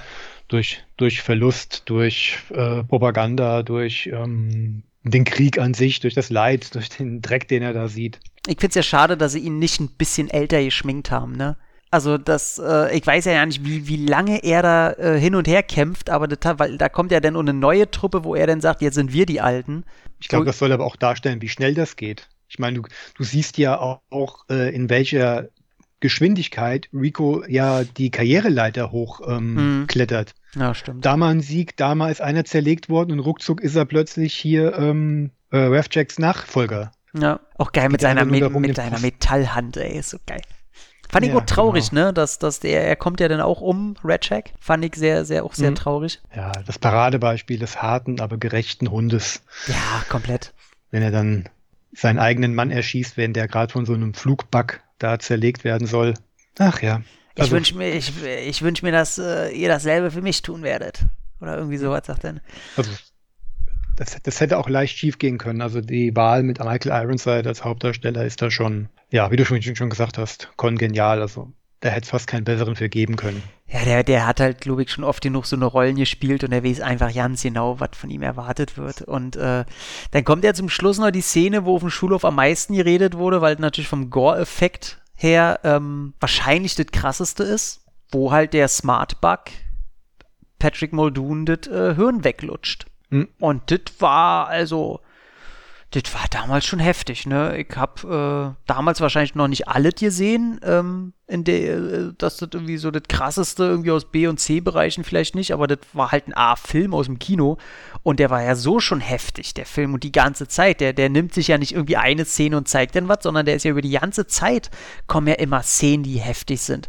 Aber das hat dem Ganzen dann ganz schön äh, die, die Kirche auf die Torte gesetzt. Das war so hart an der Grenze, weiß ich noch damals, dass ich das schon wirklich ein bisschen fast zu eklig fand. Weil du, er saugt so die Höhen raus, du siehst dann, wie der Typ so richtig mit seinen, mit seinen Pupillen nach oben gesogen wird, das Blut geht aus mir Sicht, du siehst dann schon langsam, okay, jetzt verwenden sie gerade einen Dummy, da sind noch Schauspieler gewesen, aber gut, gut umgesetzt alles. Und dann noch diese Geräusch, wenn er den, den, den Stab da aus seinem Gehirn wieder rauszieht, aus seinem Kopf, so und du denkst so, und der knallt dann so mit so einem ekligen Geräusch auf den Boden auf, so dumpf. Da hab ich gedacht so, uh, uh, uh, uh, uh. Da, war ich schon sehr überrascht von der Szene. Mhm. Nee, ich habe die damals auf der großen Leinwand gesehen und das war den ganzen Film über schon krass, sowas auf der Leinwand zu sehen in dieser Form. Das kanntest du aus den kleinen Horrorfilmchen, die du aus der Bibliothek geholt hattest. Du hast es ja gerade angesprochen, aber da in, der Drastik, das war neu. Obwohl, wenn man sich das heute halt anguckt, du halt auch ähm, nicht umhin kommst zu sehen, dass das ja eigentlich alles Kriegsfilmoptik ist. Das, Ja, ja, klar. Also für mich nimmt, oh, jetzt, jetzt lehne ich mich weit aus dem Fenster, nimmt Verhoeven aber schon so ein bisschen äh, Spielbergs D-Day vorweg. Also in seiner, in, in der Art der, der- der, der Gewaltdarstellung in den einzelnen Kriegsszenen, wenn dann Menschen zerlegt werden. Ja, James Ryan ist für mich äh, Starship Troopers ohne Satire drin. Ohne Bugs. Echt, waren da keine? Damals in Frankreich? Müsste ich nochmal nachschlagen. Nee, ne. nein, nein, in Frankreich gibt's Frösche auf dem Tisch. ähm, Entschuldigung. Nee, aber es ist halt keine Gewalt, die Spaß macht. Und das ausgerechnet in so einem, ja, in so einem eigentlich von außen Science-Fiction-Splatter angelehnten Streifen. Das ja, Fin- macht schon Spaß. Da bin ich anderer Meinung. Ich finde die, also außer die Endszene, aber ich finde 80% des Films, die Gewalt macht leider Spaß. Also, ich finde die super geil. Ich finde die unterhaltsam. Ich finde, und das ist ja genau das, was der Film eigentlich anprangert. Ich gucke den Film und wenn die da äh, zweigeteilt werden und sonst was, ey, da schnapp ich mir mein Popcorn, ich gehe da mit und das ist eine Art von Gewalt, die, ich finde die mega geil. Also ich, ich kann mir nicht so was wie, wie Hostel oder so was geben, so Gewaltpornos oder so, so die Richtung geht bei mir überhaupt nicht. Aber jetzt äh, so in dem Bereich, äh, gerade Starship Troopers, so, das ist so, die hört da mit drin. Ja, da spritzt halt der nächste weg. So, hart, eklig, geil. Aber muss ich schon sagen, ähm, ich, ich, mir, macht, mir macht die Gewalt in dem Film äh, Spaß. Dir nicht? Doch, hier, du, ich habe an der Action genauso und an den Splattern genauso meinen Spaß. Aber auch hier, weiß nicht, ob es am Alter liegt, ob es an, an, an daran liegt, dass man sich über die Jahre mit der Thematik mehr befasst hat oder dass man einfach andere Blickwinkel im Laufe der Zeit einnimmt. Vor 20 Jahren, oh Gott, das ist schon 22, nee, 22 Jahre. ja, ja, hör bloß auf, ey. Na, Ich habe gerade gesehen, Sta- Kinostart 29. Januar 1998, also in zehn Tagen sind es genau zwei, oder neun Tagen sind es genau 22 Jahre. Da habe ich das, wie gesagt, einfach nur abgefeiert und habe alles drumherum komplett ignoriert. Also und ja, mich hat es dann auch tatsächlich sehr gewundert, dass, ähm, jetzt können wir mal langsam zum Ende kommen, dass da nicht so ein richtiges Franchise draus wurde, ne? Das hat mich immer gewundert, weil jeder hat von geredet und alle fanden es geil und dann ich schon langsam, ja, warum hat man danach nichts mehr gehört? Also es gab, Ganz kurz, ganz, Ja. ganz kurz, bevor wir da hinkommen, einen Punkt gebe ich noch. Ich habe ich hab mir ein paar Notizen gemacht. Mhm. Einfach nur so aus Neugier, ob du das, wie, wie du es interpretierst, würde Ja. mich einfach nur mal interessieren. Hattest du das Gefühl, es ist kein Schwerpunkt in dem Film? Meinst du, die Menschen dort wurden optimiert oder haben die sich weiterentwickelt? Weil mir fällt jedes Mal immer auf, diese Salti-Schlagerei von Casper van Dien, die sonst irgendwie in keinem Zusammenhang mit der Action im sonstigen Film besteht. Vielleicht liegt es auch an mir als, als, als, als Fan von Kampfsportfilmen. Aber wenn ich dann plötzlich so einen sehe, der da Saltis schlägt, beim Footballspiel und bei der Trainingsszene, denke ich mir so, das macht ja kein normaler Mensch. Ist aber, ich hasse diese Szene. Ich hasse diese Szene. Weil man ja, vor allen Dingen, äh, man hört auch und man sieht, wie er eine Rampe hochläuft. Ich hasse das. Ja, aber ich, mir geht es einfach darum, was, was, sollen, was sollen solche äh, leicht übermenschlichen Anflüge bei Menschen, die sonst eigentlich nicht sonderlich, ähm, oder in einem Film, der ja sonst nicht so sehr auf, äh, ich nenne es jetzt übernatürliches, ja nennen wir es mal übernatürliches, wir haben außerirdische Wachs, die da rumrennen und Leute massakrieren, aber das fällt mir jedes Mal auf. Und ich frage mich jedes Mal, soll das darstellen, dass die Leute optimiert wurden oder soll das ein Teil der, der Evolution sein, dass man da plötzlich mehr kann? Ich weiß nicht. Nee. wahrscheinlich nicht jeder drüber nach, fällt mir aber immer wieder auf. Nee, ich glaube, in der Szene ist einfach ähm, eine scheiß Entscheidung, auf die Art zeigen zu wollen, dass äh, Johnny Rico ein Sportass ist. Ich glaube, der hat einfach nach irgendeiner Aktion gesucht, wo man sagen will, hier, man sieht, er ist halt ein bisschen krasser als alle anderen. Aber da hätten sie lieber einen krasseren Tackle oder sowas zeigen sollen, anstatt dass er dann mega Salti schlägt. Ähm, Finde ich einfach sehr unglücklich und doof gelöst. Und ich glaube, das soll damit nichts zusammenhängen. Und äh, was die Kräfte denn von seinem Kumpel angeht, ähm, da glaube ich einfach, dass das eine natürliche Entwicklung darstellen soll. Dass der, so, dass der Neil. Neil Patrick Harris, den haben wir noch ja nicht erwähnt, der ist ja durch die äh, sehr unlustige Comedy-Sendung da bekannt geworden. Hier, wie heißt sie? How I Met Your Mother? Heißt sie, ist sie ich, ja. Hey, für mich war das, für mich war das damals noch Dougie Hauser. Hab ich, genau, weiß ich, was das ist, habe ich allerdings nie gesehen. Ich habe Dougie Hauser noch Anfang der 90er auf Pro7 lief das damals auch gesehen. Ich glaube, die erste Staffel noch komplett durch als Jugendlicher. Fand ich immer ganz nett. Ein Kind, weil, welches Arzt ist. Genau, so ein, genau, so ein super schlauer. Und dann hast du den jahrelang nicht mehr gesehen und dann war er plötzlich bei Starship Troopers in der Rolle. Und ich war mit Kumpels drin, mit denen ich auch Dougie Hauser geguckt hatte. Wir fanden das irgendwie lustig. Und das war schon so ein bisschen befremdlich. Und, aber er ist auch wirklich die einzige Figur, bei der ich damals schon in dem Film äh, zum Ende hin dann gemerkt habe, hier, irgendwas ist hier anders. Also nach dem ganzen Gesplatter und dem ganzen Zerlegen von Menschen und, und Insekten, ihn dann in diesem Gestapo-Mantel dann mm. am Ende zu mhm. sehen, ich meine, das ist ja dann wirklich nur noch in your face, damit es der letzte halt ja, kapiert. Ja, ja, ja. Fand ich auch ein bisschen und, unglücklich, das hätte nicht sein müssen. Aber ich, ich gebe ganz ehrlich, ich war, ich weiß nicht, ob ich zu dumm war oder zu unbelesen oder was auch immer. Ich habe es gesehen und habe nur so gedacht, so, okay, irgendwas ist hier, aber ich konnte es damals nicht benennen. Okay. Das ist fast schon peinlich wahrscheinlich. Das, das kannst du einem 20-Jährigen heute, der einen ganz anderen Bildungsgrad und eine ganz andere Sensibilität für das Thema hat, gar nicht mehr klar machen. Aber für mich war das damals so noch, noch, noch, noch ungreifbar, noch einfach nicht erfassbar. Also ich weiß auf jeden Fall nicht in der Tragweite, aber ich habe damals schon wusste ich, okay, die wollen mir irgendwas mit Faschismus, wollen die mir unter, unterjubeln. Mhm. So, so, so weit wusste ich ja, denn genau. schon. Aber ähm, ja, muss man ja auch sagen, sie, ey, natürlich, ey, alle Wichser gewesen, aber äh, modisch wussten die halt, äh, sich zu kleiden. Ey, ich finde, das sieht halt mega geil aus. Aber, äh, okay. Ja, ich finde, sieht, ich, ich bin kein Mantelfan. Ich muss jetzt auch nicht mal die ganze Mantelthematik sein, aber alles, was die damals so getragen haben und äh, alles in die Richtung. Ich finde, äh, rein von der Optik sieht das halt mega geil aus. Schade, dass es für so eine Scheiße missbraucht werden muss. Ja, deswegen, es kam dann ähm, noch eine computeranimierte Serie, die müsste noch vor dem zweiten Teil rausgekommen sein. Wo das mehrere Folgen von gibt, die gibt es auf DVD, das sind, glaube ich, äh, oh Gott, lass mich lügen, sind das acht, acht Teile gewesen, diese animierte Serie. Die wollte ich mir zulegen, hab mir äh, zwei Stück bestellt, beide kamen nicht an, habe ich mich ein bisschen geärgert. Starship Troopers Chronicles ist das, ne? Es gab 99 bis 2000 gab es noch die Roughnecks, Starship Troopers Chronicles, The Complete Campaign. Eine animierte Serie, computeranimiert, sehr schlecht animiert, ähm, schwer das heute anzugucken. Die erste soll wohl scheiße sein und äh, irgendeine soll auch richtig kacke sein, aber zwischendurch, äh, und ich glaube gerade die letzte Staffel, Folge, wie man, letzte Film, soll wohl ziemlich cool sein. Ähm, ja, müsste ich mir mal angucken, werde ich mir wahrscheinlich äh, aus England mal importieren. Hierzulande mit deutscher Synchro sind die alle leider ein bisschen teuer. Ja, ab nach England importieren, da habe ich gesehen, da gibt es sie alle relativ billig. Kann ich aber leider nichts zu sagen, kann man sich ein paar Trailer angucken, bei YouTube kann man sich ein bisschen rinfummeln. Sieht alles nicht so super cool aus. Es gibt, gab dann noch das Videospiel, wo alle gedacht haben, äh, oh, wie geil, Ego-Shooter, Starship Troopers. War in Ordnung, Braucht man aber nicht groß weiter drüber erzählen. Da hat man halt den Film ein bisschen nachgespielt, als aus der Ego-Perspektive.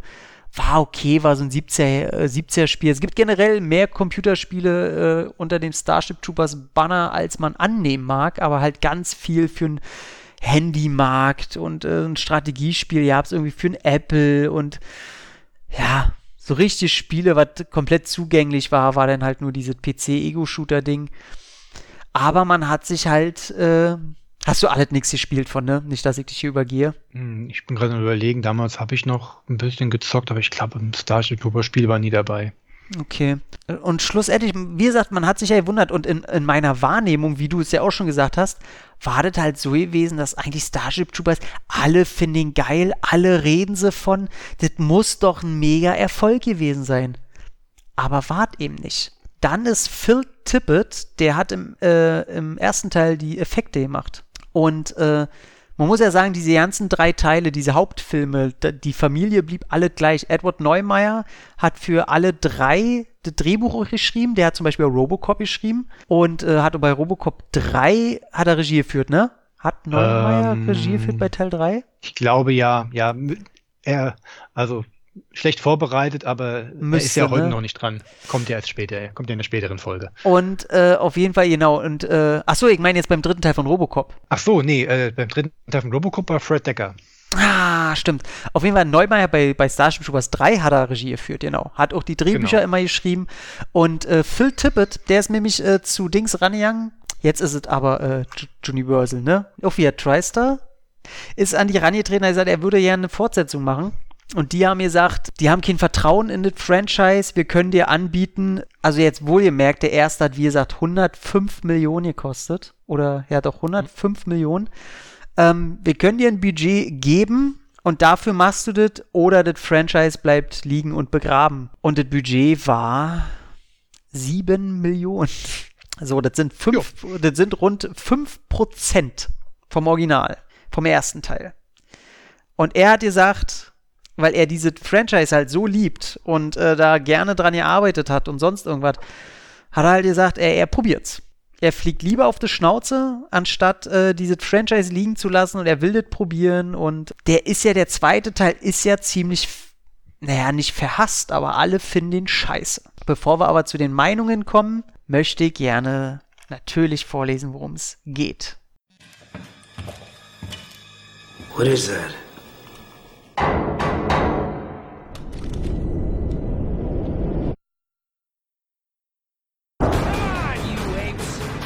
Live forever? Our war is going better than ever. But we need heroes. We need you. A bold new strategy calling for total war against the bug on every front. They're building up. They're all around us.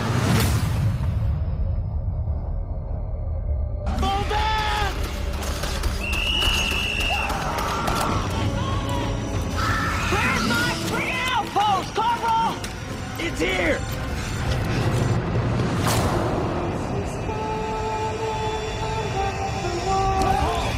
What kind of bug is that? Panda gets inside and takes over. I'm Getting the vision. The whole species, they have a plan. All personnel to the perimeter!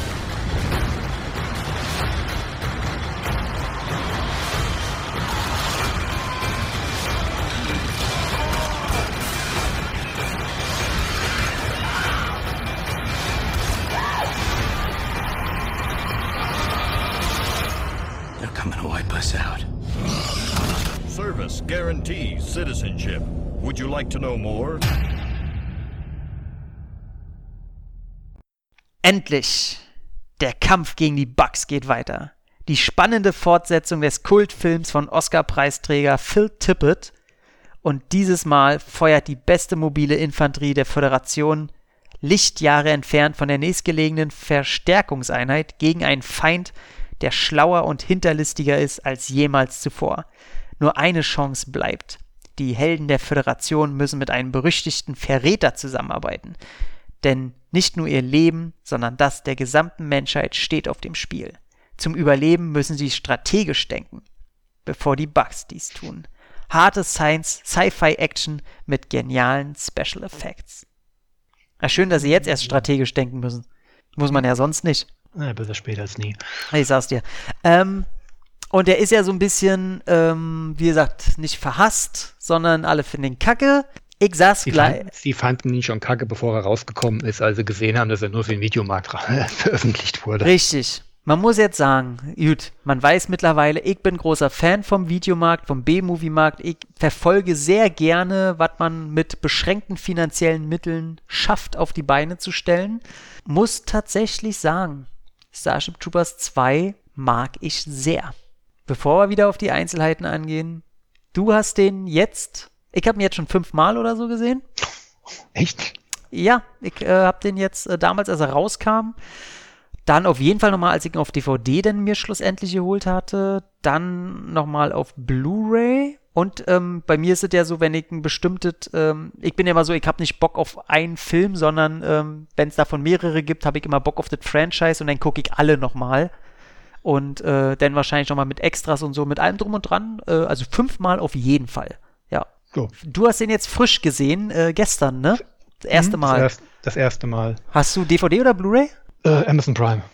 Ist die, ich glaube sogar die Blu-ray-Qualität. Ich habe auch mal auf Prime geguckt. Genau. Also, nee, der, das Geld ist ausgegeben, aber das war jetzt egal. Was tut man nicht alles für den Podcast?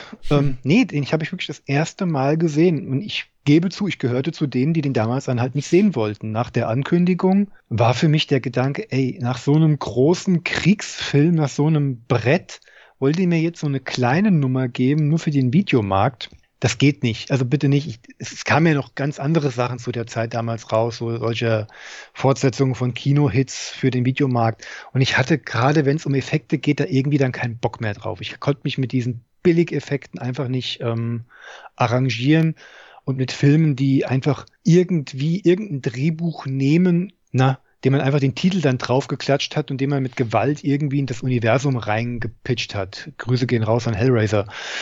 Ähm, Dimension-Films generell. Nee, genau, genau, doch, diese, doch, ja. diese, diese Hm. genau diese, diese Miramax Dimension-Films ähm, Phase damals. Der ist jetzt zwar jetzt, der fällt der jetzt zwar nicht mit rein, aber ich war halt übersättigt davon so ein bisschen. ja, du Und willst halt nicht, doch- dass bei, dass bei so einem Kultding die Kuh gemolken wird, ne? Genau. Ich habe mich halt nicht so sehr mit den Hintergründen befasst oder beziehungsweise ich war halt sehr voreingenommen.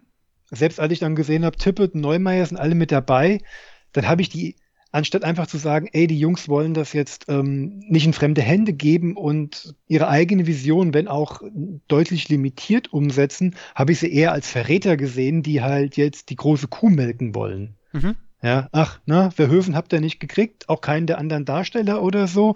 Aber ihr, weil er sonst nichts auf die Kette kriegt, wollt mir jetzt hier einen Film verkaufen. Und um im Geschäft zu bleiben, muss es ausgerechnet Starship Troopers sein. Naja, ich war auch mal jung und ignorant. Mhm. Ja, und da ist der halt einfach komplett verschwunden. Bei Teil 3 bin ich damals sofort eingestiegen, als ich gehört habe, ah, Caspar van Dien wieder mit dabei und Neumeier als Regisseur.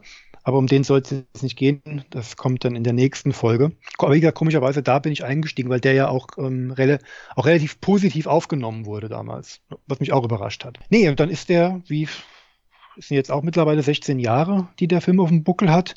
Der ist dann schlicht in der Versenkung verschwunden. Ich habe dann einfach nicht mehr dran gedacht. Und jetzt erst, als du mit Starship Troopers hier für ähm, unser Friendly Franchise-Format angekommen bist, wo ich ja, das muss ich ja nochmal nebenbei nochmal erwähnen, am Anfang nicht so begeistert war. Nicht, weil ich nicht Starship Troopers nicht mögen würde, sondern weil ich das Gefühl hatte, der Film ist, ist durch. Der ist einfach durchgequatscht. Mhm. Das war halt so, ach, musste das wirklich sein? Ich sage ganz ehrlich, ich hatte mehr Bock. ähm, der erste Teil war mir auch eher zuwider, weil ich genau dasselbe Gefühl hatte.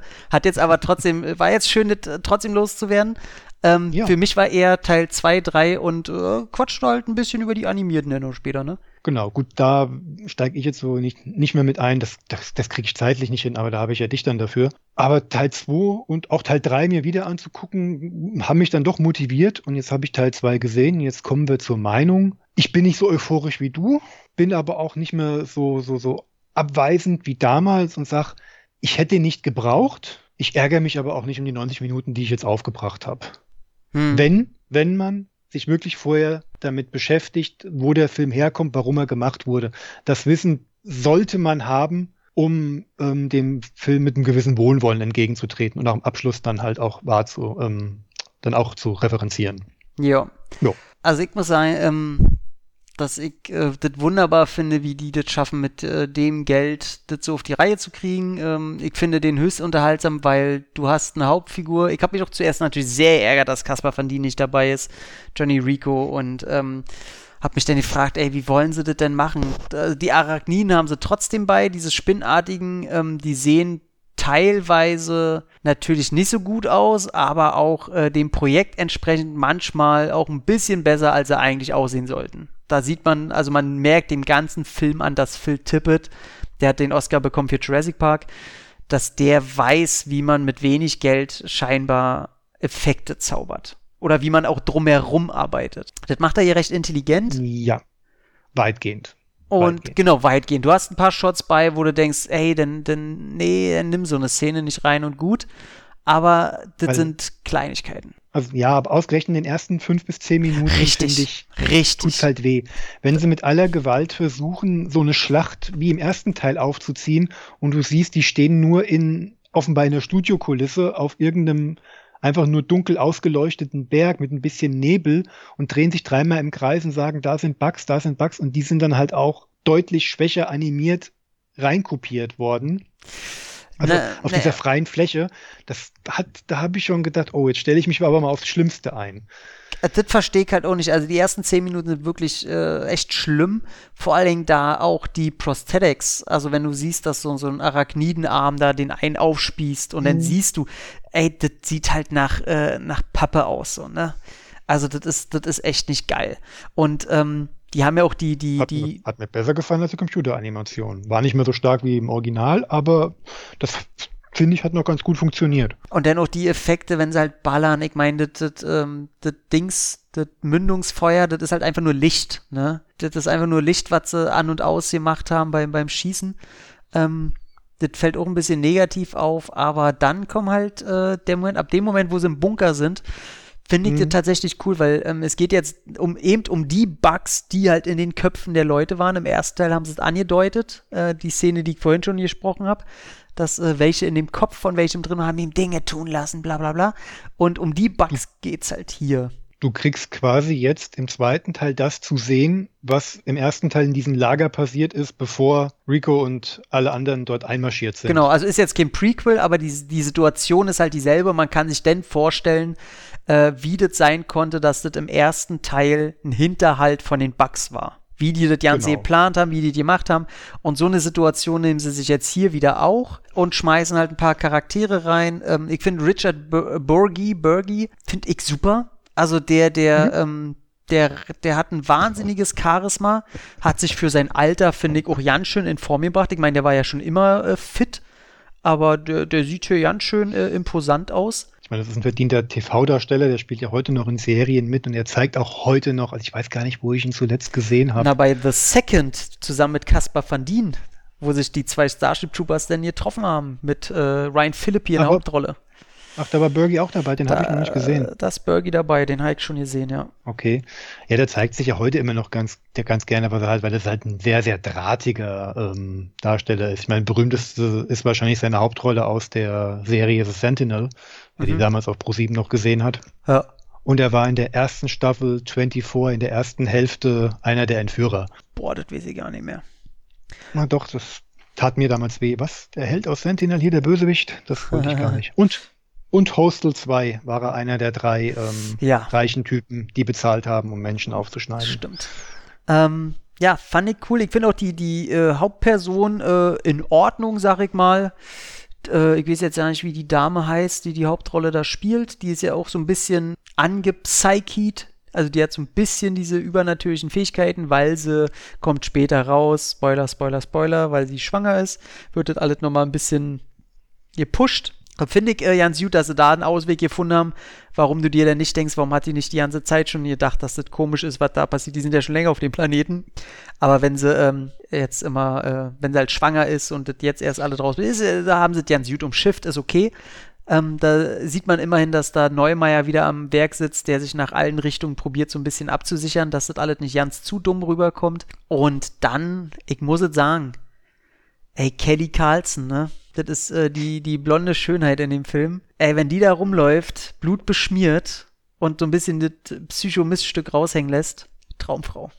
Also ganz schön, ich kenne die noch aus Niptak Mhm. und ähm, da war sie auch schon sehr cool, hat zuerst so ein bisschen das äh, dumme Blondchen gespielt, äh, die dann eine Charakterentwicklung durchmacht.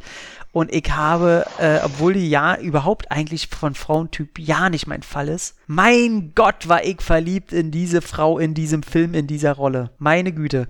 Und ich finde, die macht das ganz cool. Die ist auf jeden Fall ähm, ein Plus in dem Film, also jetzt auch abseits von ihrer Sexiness. Ich finde, die, die ähm, weiß schon, wofür sie da ist und macht das ganz cool. Und ich finde auch schön, dass äh, Bergie, oh Gott, man, wie heißt der in dem Film? äh, Dax, dass Dax sie äh, abblitzen lässt in der, in der schönen Szene, die fand ich auch ganz, äh, fand ich super. Geile Szene, geile Szene. Ja, weil Oh, du ich denkst, habe auch gelacht. Ich, ich, ich, nee, ich wusste schon, das, das wird jetzt irgendwie anders aufgelöst, aber mal gucken, wie er es macht. Und das war schon geil. ich habe die ersten drei Sekunden, als sie ankommt, habe ich gedacht, na, lässt das wenigstens so weit äh, laufen, dass er so ein bisschen seinen Spaß hat, aber nee, du weißt nach drei, vier Sekunden, okay, nee, er verarscht sie. Und das fand ich sehr schön. Vor allem, wie er sich einfach so lapidar nebenbei so, so, so schön altmodisch noch rasiert. Ach, ist das schön. Oh, eine sehr, sehr tolle Szene. Die anderen können alle nicht so ein bisschen mithalten. Also es geht ja denn darum, dass ein angeblich Überlebender von draußen halt mit reinkommt und äh, du weißt natürlich als äh, schlauer Gucker, weißt du natürlich, okay, hier ist aber schon irgendwas, ähm, stimmt da doch bestimmt nicht. Ja, und der hat halt schon so ein Vieh im Kopf. Und da muss ich halt auch wirklich sagen, der war ja auch indiziert, der zweite. Der wurde dann vom Index genommen. Der ist jetzt äh, ab 18. Und die hat er sich redlich verdient. Also, wo der erste Teil noch so, so, für mein Verständnis, so partybrutal ist, da spritzt es hier, da spritzt es da und da wieder ein Kopf ab und hey, sitz ich bei dem Teil und denk mir bei jeder Szene, die so ein bisschen Gore enthält, puh, ist das aber ganz schön eklig, ey. Also der hat so einen ekligen Gore drinne, wo ich echt sage, uff, der, der trifft mich in meiner, weiß ich nicht, was ist es, Gore-Emotionalität. Äh, der trifft mich mehr, was seine Brutalität auf jeden Fall angeht. Wie ging's dir da? Schön, schöner Begriff, Gore-Emotionalität. Gut, wir hatten es ja gerade schon mal gehabt, ich habe ja die Gewalt im ersten eher so, so Kriegsfilm-ähnlich eingestuft. Aber stimmt schon, in Teil 2, das hier hat mehr was von einem, ja, hier bist du eher im Horror unterwegs. Also Ja. gerade wenn das ja dann auf dieses limitierte Setting dann ähm, sich zurückzieht innerhalb dieses Bunkers, dann ist das deutlich mehr Horrorhärte. Aber es wird mehr zelebriert, nicht so, so, so schnell und schmerzhaft, sondern so, hier Leute, ihr habt ja was zu gucken. Hm. Alleine schon dieser eine Infizierte, es sind ja dann, gut, wir sind ja im Spoiler-Territorium, es ist ja nicht nur ein Infizierter, es sind ja mehrere und es sind ja, da ist, das finde ich fast schon ein bisschen schade, es sind ja eigentlich die drei, die du sofort ähm, verdächtigen kannst, weil sie ja dann, ja, einfach so dazustoßen zum Team. Hm. Fand ich ein bisschen schade von der Spannung her. Und einer von denen, ja, der hat ja, da scheint sich so irgendwie die Symbiose zwischen Insekt und Mensch nicht so wirklich ausgezahlt zu haben, weil der zerfällt ja immer mehr. Ey, das ist so gut. Ey, das Ganze ist so gut. Jede Szene mit dem, auch der Schauspieler macht das total super, aber das ist schon mächtig eklig. Also ich dachte, Ja, du wolltest noch was. Genau, immer mehr, nach, nachdem er dann auch seine Beine verloren hat, wird er erstmal in den Schrank gesperrt. Ja. so, okay, da, der, ist- der ist jetzt raus aus dem Spiel und dann holt ihn ein anderer befallener Infizierter dann da raus und dann siehst du dann da eine Puppe, also die sich auch noch bewegt, also so richtig so eine Animatronic-Puppe und die reißt dann auch noch dumme Sprüche. Mhm. Also, aber den Humor fand ich super. Also es ist halt wie so Leprakrankenhumor, ne? Hat man, ihr habt ja damals die Lepra-Witze. Äh, Ja, und ja, äh, genau, genau. das. Aber schon noch die erste Szene, wo er erstmal nur, ähm, du siehst ja, er hat ja zuerst so, so blau-schwarze Hände und wo er dem anderen bittet, ähm, der soll mal da runterkommen. Und das ist schon so eklig, weil er dann über den so rübergeht, dann mit seinen roten Augen und äh, dann haut er ihm ja die, die, ähm, ja, was sind das, die kleinen Käfer oder was? Die gehen ja dann in den Mund rein bei dem anderen. Und man muss sagen, effekttechnisch ist das alles Bombe. Also das sieht immer noch total gut aus und vor allem eklig, weil er auch viel mit, mit äh, echten äh, Prosthetics halt vermischt. Auch als er den dann, äh, bevor er ihn in den Schrank sperrt da und er nimmt ihn, dann fällt ihm ja noch das Bein so ab und er sagt ja, ja, hol ich später oder irgendwie sowas. Oder ach, lass liegen, brauchst du eh nicht mehr. Äh, irgendwie so, und das war, das war ein richtig guter Humor. Und dann kommt ja schlussendlich die Szene, wo er den Typen dann die den, den, den Schädel so aufreißt und du siehst, dass die ganze Zeit dieser Riesenkäfer in dem Schädel drin war und du denkst dir so, wie eklig ist es, dass dieser Käfer dahinter so vegetiert in deinem Stammhirn sich da einnistet und boah, das fand ich schon alles eklig. Also wirklich, weil die, die der nur mit Schleim und ah, Nee, äh, er hält sich nicht zurück, hat mich sehr überrascht. Diese, diese, diese, diese glatte Digitaloptik, die, die nimmt halt so ein bisschen Flair leider aus den ganzen hm. Sachen raus. ja, das konnten sie halt nicht anders machen, ne?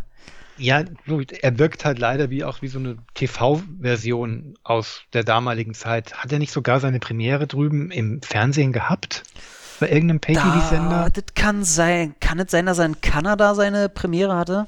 Ich, ich weiß es nicht mehr. Ich meine, irgend sowas ist damals auch rübergeschwappt, als der auf Video erschienen ist. Ich glaube, das war auch einer der Hauptgründe, weswegen ich den dann überhaupt nicht mehr sehen wollte, als ich gehört habe, das, das ist eine TV-Produktion. Oder weil der ist vielleicht damals an einen TV-Sender verkauft worden dann.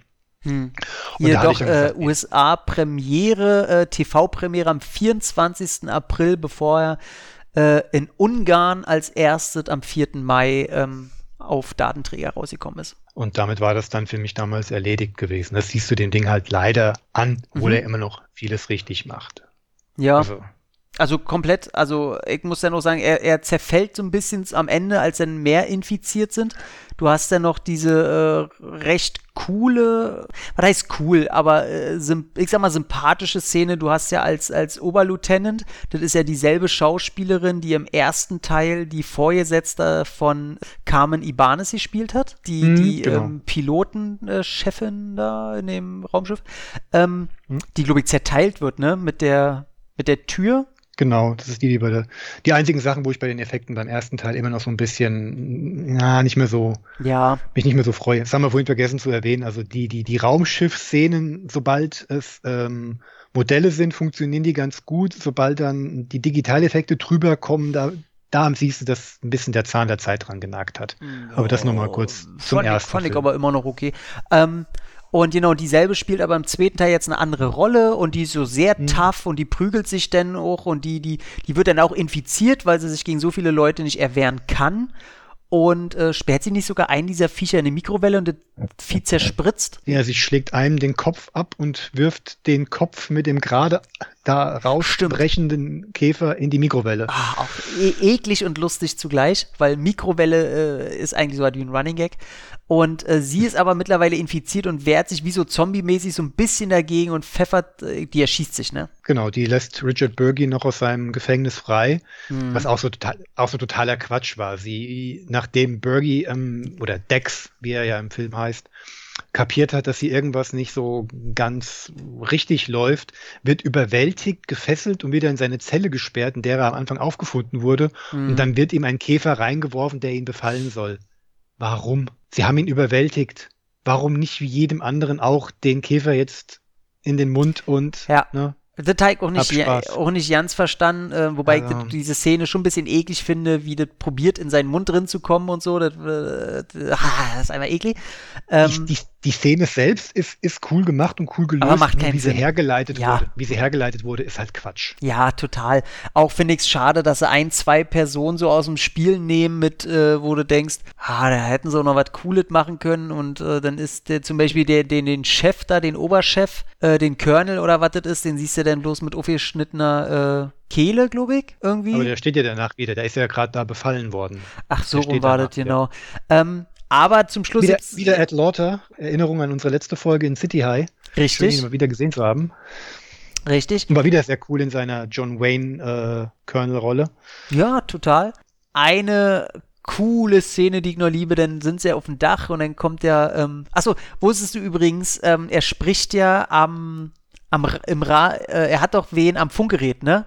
Und spricht da mit einem Piloten. Mhm. Weißt du, wer der Pilot Der, ist? er- die, oder die Pilotin ist Ibanez. Ach so, Ja, echt? ja, ist Ibanez. Und die Hauptperson, das Drehbuch wurde eigentlich geschrieben, die Hauptrolle äh, hier, die jetzt äh, Richard Burgi ist, sollte eigentlich äh, Sim sein aus dem ersten Teil. Und leider kurz vor Dreharbeiten musste Clancy Brown absagen, weil er irgendwie vertraglich woanders geregelt war. Und deswegen mussten die schnell Richard Burgi rinknallen und die Rolle einfach umbenennen. Eigentlich sollte das Sims abgesang sein. Ja, der war noch bei Carnival für HBO noch unter Vertrag. Ja Und klar, nachdem die- Sim ja quasi der Held des Krieges wurde, weil er ja den Brainbug gefangen hatte, Hm, genau. wäre das natürlich eine schöne Sache gewesen, ihn noch mal noch mehr zum Helden zu stilisieren, wie es ja dann geschieht. Und Also wäre noch auf jeden Fall eine Rolle gewesen, die, die hätte ihm cool gestanden. Also da hätte er nochmal äh, sich anders zeigen können und so. Und äh, wäre cool gewesen, äh, dass sie da dann probiert haben, die Kontinuität äh, reinzubringen. Und äh, Ibanez soll halt die Pilotin sein, die er da am Dings hat. Dann finde ich halt cool, dann kommt er zum Schluss halt, die werden dann äh, im Anführungszeichen gerettet, wie er sich mit den beiden Waffen umdreht, ne? Er dann diese zwei riesen Waffen in der Hand und dann auch dieser Gegenschuss von, von unten, so Froschperspektive und das Licht ist so geil, er wird halt äh, die, die totale Heldenfigur in diesem Moment und dann ratatatatat. Ah, das ist schon cool. Also da, da sitzt du schon davor, ja, ich finde den Film jetzt besser als die meisten, aber in dem Moment habe ich schon gedacht, ja, Mann, geil. Ja, das habt ihr in die Falle, die der erste umgangen hat. Weil das muss man dem, muss man leider auch sagen, der zweite mit den satirischen Elementen hat das gar nicht mehr so. Es gibt zwar noch ein paar von diesen eingestreuten ähm, na, Werbeblöcken mal zu Beginn, die sind aber auch schon deutlich schwächer und deutlich billiger. Und ja, also mit der Faschistenkritik äh, hält er sich hier deutlich zurück. Na, ich finde, was der macht, er, er nimmt halt die Satire raus und macht äh, keine Faschisten, sondern eine Militärkritik rein. Also die finde ich ist da schon drinne, aber ist halt eine andere Kritik als noch im ersten und vor allem auch anders umgesetzt. Also ähm, er, Also er da- prangert also ja die ganze Zeit an, dass äh, sie auch nicht so dauernd darauf hören sollen, was Vorgesetzte sagen. Die schicken auch nur einfach äh, irgendwelche Leute in Krieg und lassen die sterben und so. Also diese Kritik ist auf jeden Fall schon drin, die geäußert wird. Das auf jeden Fall, ja, klar. Also genau, so an, der militärischen Gesellschaft wird schon ähm, ein bisschen oberflächlich gekratzt. Das Einzige, was ja wirklich dann, auch hier wieder die letzte Szene ist ja dann wieder sehr stark in your face. Ja, leider. Nachdem, also die war mir dann schon zu aufdringlich und zu platt, wenn dann ähm, unsere Hauptdarstellerin wieder auf der Erde ist und ihr Kind bekommen hat und zusammen, was ist denn das, in der Schule mit irgendwelchen jungen Kindern oder so, irgend so einen Propagandaspot sieht, in der Dex zum Helden stilisiert Hm. Das fand ich aber wird. witzig. Mit, dass Dex zum Helden stilisiert wird, fand ich sehr, sehr witzig. Weil er einfach nur kotzen würde. Ja, ja, aber wie gesagt, so bastelt man sich seine eigenen Helden und seine eigene Propaganda und dann kommt dann so ein, so, so ein, so ein na, Ausbilder so ein ne? Anwerber, hm? Ja, so ein Anwerber, denke ich mal, ist das Mhm. auch mittlerweile auch schon vom Krieg gezeichnet, hat auch schon seinen Arm verloren und meint nur so, ach, was für ein süßes Baby, wird ganz schnell groß, denn wir brauchen neues. Er sagt sogar so richtig platt, äh, wir brauchen neues Futter für die Front oder irgendwas in der Richtung. Ja, so nee, Also noch richtig schlecht, so Frischfleisch. Ich glaube, er, er sagt, wir brauchen Ja, neues genau. Frischfleisch für, für einen Krieg oder irgendwie so, so ein richtig plumpes Wort, wo du sagst, keiner hätte es selbst so gesagt. Ah, oder das, oder beziehungsweise wenn du so sagst, dann darfst du dich nicht wundern, dass keiner mehr mitspielen will. Da ist kein, ke- ist kein verklärender Pathos drin oder irgendwas, so nach dem Motto, hey, wir brauchen neue Helden auf dem Schlachtfeld oder irgend, solche, irgend sowas, ja, was, was, was dich emotional vielleicht packen sollte. Nee, er, er sagt so frisch frei raus, wir brauchen dich, damit wir dich auf dem äh, Feld opfern können. Mhm. Und da dachte ich mir so, auch Leute, ein bisschen mehr Feingefühl. Ja, fand ich auch schade. Ich fand dieses, äh, wie gesagt, dieses äh, Banner-Video von Dex fand ich super cool. Ähm, hätte mir gereicht, wenn sie da einfach mit ihrem Baby steht und äh, auf dem Bildschirm diesen Spot sieht. Also den Typen hätten sie dann rausnehmen sollen, wenn, Mhm. sie, wenn denen da nichts Cooles einfällt. Irgendwie im Netz stand noch, dass äh, das Namensschild von dem Typen, da stand irgendein Name, das soll irgendwer sein, da hab ich mir gefragt, aber der, der hat mir überhaupt nichts gesagt. Weiß ich nicht, ob das denn schon wieder irgendwie ein Name sein soll, der im ersten Teil schon mal gefallen ist oder so. Aber war mir völlig unbekannt, hat mir nichts gesagt. Und dann ist der auf jeden Fall vorbei und ich muss sagen, ähm, ich finde den toll. Für das, was da ist, für so ein Kammerspiel, ähm, für sehr, sehr wenig Geld gemacht, ähm, finde ich, haben die alles richtig gemacht. Hätten vielleicht, der, der geht ja auch überhaupt nicht lange, ne? Der ist richtig, seht ihr, genau, mit Credits seht ihr äh, keine 90 Minuten. äh, 88 oder sowas. Also der Mhm. ist auch, ist auch nicht langweilig. Wie gesagt, löst dich von der, vom ersten Teil, also in der Erwartung, dass du da wieder so ein Schlachtfest bekommst, sondern dass du eher einen kleinen, fiesen Horror-Thriller, der mehr von, ja, der hat mehr von Alien als von äh, Starship Troopers. Jo. Und ich finde es mal cool, dass sie die, äh, haben sie die eigentlich benannt, wie die heißen? Weil äh, im Grunde würde ich ja die eher Brainbug nennen. Das wäre eigentlich witzig. Hätte ich gerne gesehen, was die Synchro daraus macht, wenn sie die kleinen Viecher jetzt im Original Brainbug genannt hätten. Vielleicht hätten sie die denn Smartbugs genannt. So wie ich Deutschland kenne.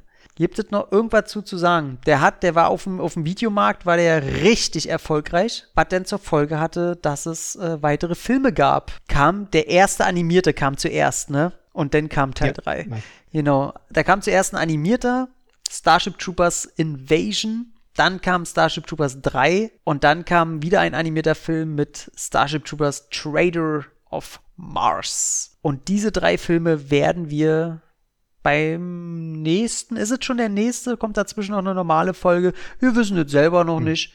Werden wir sehen, wie es kommt. Ähm, In der Fortsetzung von Friendly Franchise Teil 3. Richtig. Ich habe alles schon geguckt. Du kennst den dritten schon? Kennst du ihn schon oder musst du noch gucken? Ken, nee, kennen tue ich ihn schon, aber ich werde ihn nochmal gucken, weil damals gesehen, als er auf Video äh, oder DVD erschienen ist und seitdem nicht mehr, aber mhm. da bin ich durchaus ähm, ja, neugierig wieder, den wieder zu sehen. Ja, cool. Dann sind wir durch. Oh, hat mich gefreut, gerade über Teil 2 mal zu reden. Ne? Ich hoffe, der findet noch ein paar Freunde, aber wenn ich mir die IMDb-Wertung von 3,5 so angucke, völlig ungerechtfertigt, ey. Ja, mehr als 2,5 gebe ich ihm auch nicht, aber halt die guten 2,5. Also diese mit einem positiven Drall. Pass auf, ich will jetzt noch gucken, was habe ich ihm? Was habe ich Starship? Starship Troopers 2. Ja, ich, ich habe gerade, was heißt Angst, aber ich glaube, dass der sogar, äh, und er hat bei mir bekommen drei und ein Herzchen hat er bekommen. Also 6,5 wahrscheinlich. Jo, sehe ich heute immer noch genauso.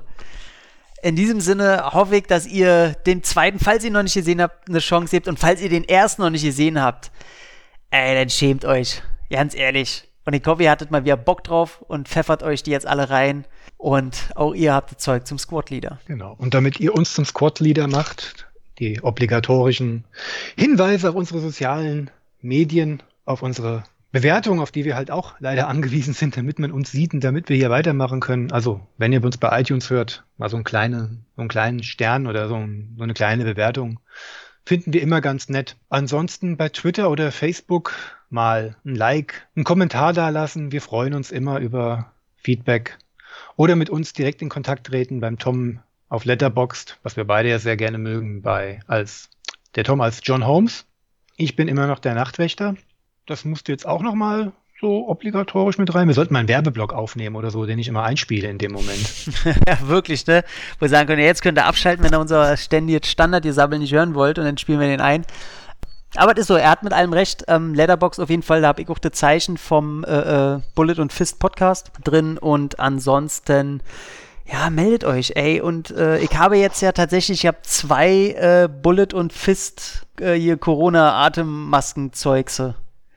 Finde cool. Also wenn ihr Merchandise. äh, Merchandise, ey, wenn ihr ich, meine Mutter, die ist ja jetzt so eine, die hat sich so gefreut, dass ich mich so gefreut habe über die hat mir halt zu Weihnachten auch diese Dinger noch zusätzlich äh, genäht und äh, tatsächlich sehen die ganz cool aus. Und ich habe jetzt übrigens schon gesagt, kann sein, dass du auch äh, demnächst welche bekommst, weil sie hat jetzt gesagt, oh. sie macht so lange welche, bis sie den Schriftzug auch diesmal jetzt mit der Faust und so ordentlich hinbekommt, weil bisher steht immer nur der Schriftzug an der Seite oder einmal äh, auf einer Seite dick. Und ich habe dann schon gesagt, du kann aber sein, dass ich die dann halt an Markus weiterschicke, weil mit dem mache ich das. Und er so, ne, meinte sie gleich, naja, dafür sind die ja da. Deswegen äh, kann dann sein, wenn oh. die nächsten zwei reinkommen, dass ich die dann äh, gleich weiterleite. Äh, das ist sehr lieb von Ihnen, Frau Holmes. Ja, nennen Sie bitte Frau Holmes. Äh, ich werde die jetzt wirklich immer Frau Holmes nennen. ja, Mrs. Mrs. Holmes. In diesem Sinne, ja, wir haben alle gesagt, ey, Starship Troopers ist ein wahnsinnig geiles Franchise und es war sehr lange ja auch ein Reboot oder ein Remake äh, im Gespräch und ich hoffe, das kommt einfach niemals raus, weil das kann nur verlieren. Ich bin sonst immer sehr aufgeschlossen, aber es kann halt wirklich einfach nur verlieren. Macht Fortsetzung. Steckt ein bisschen Geld in Fortsetzung drin. Macht's gut. Tschüss. Ciao.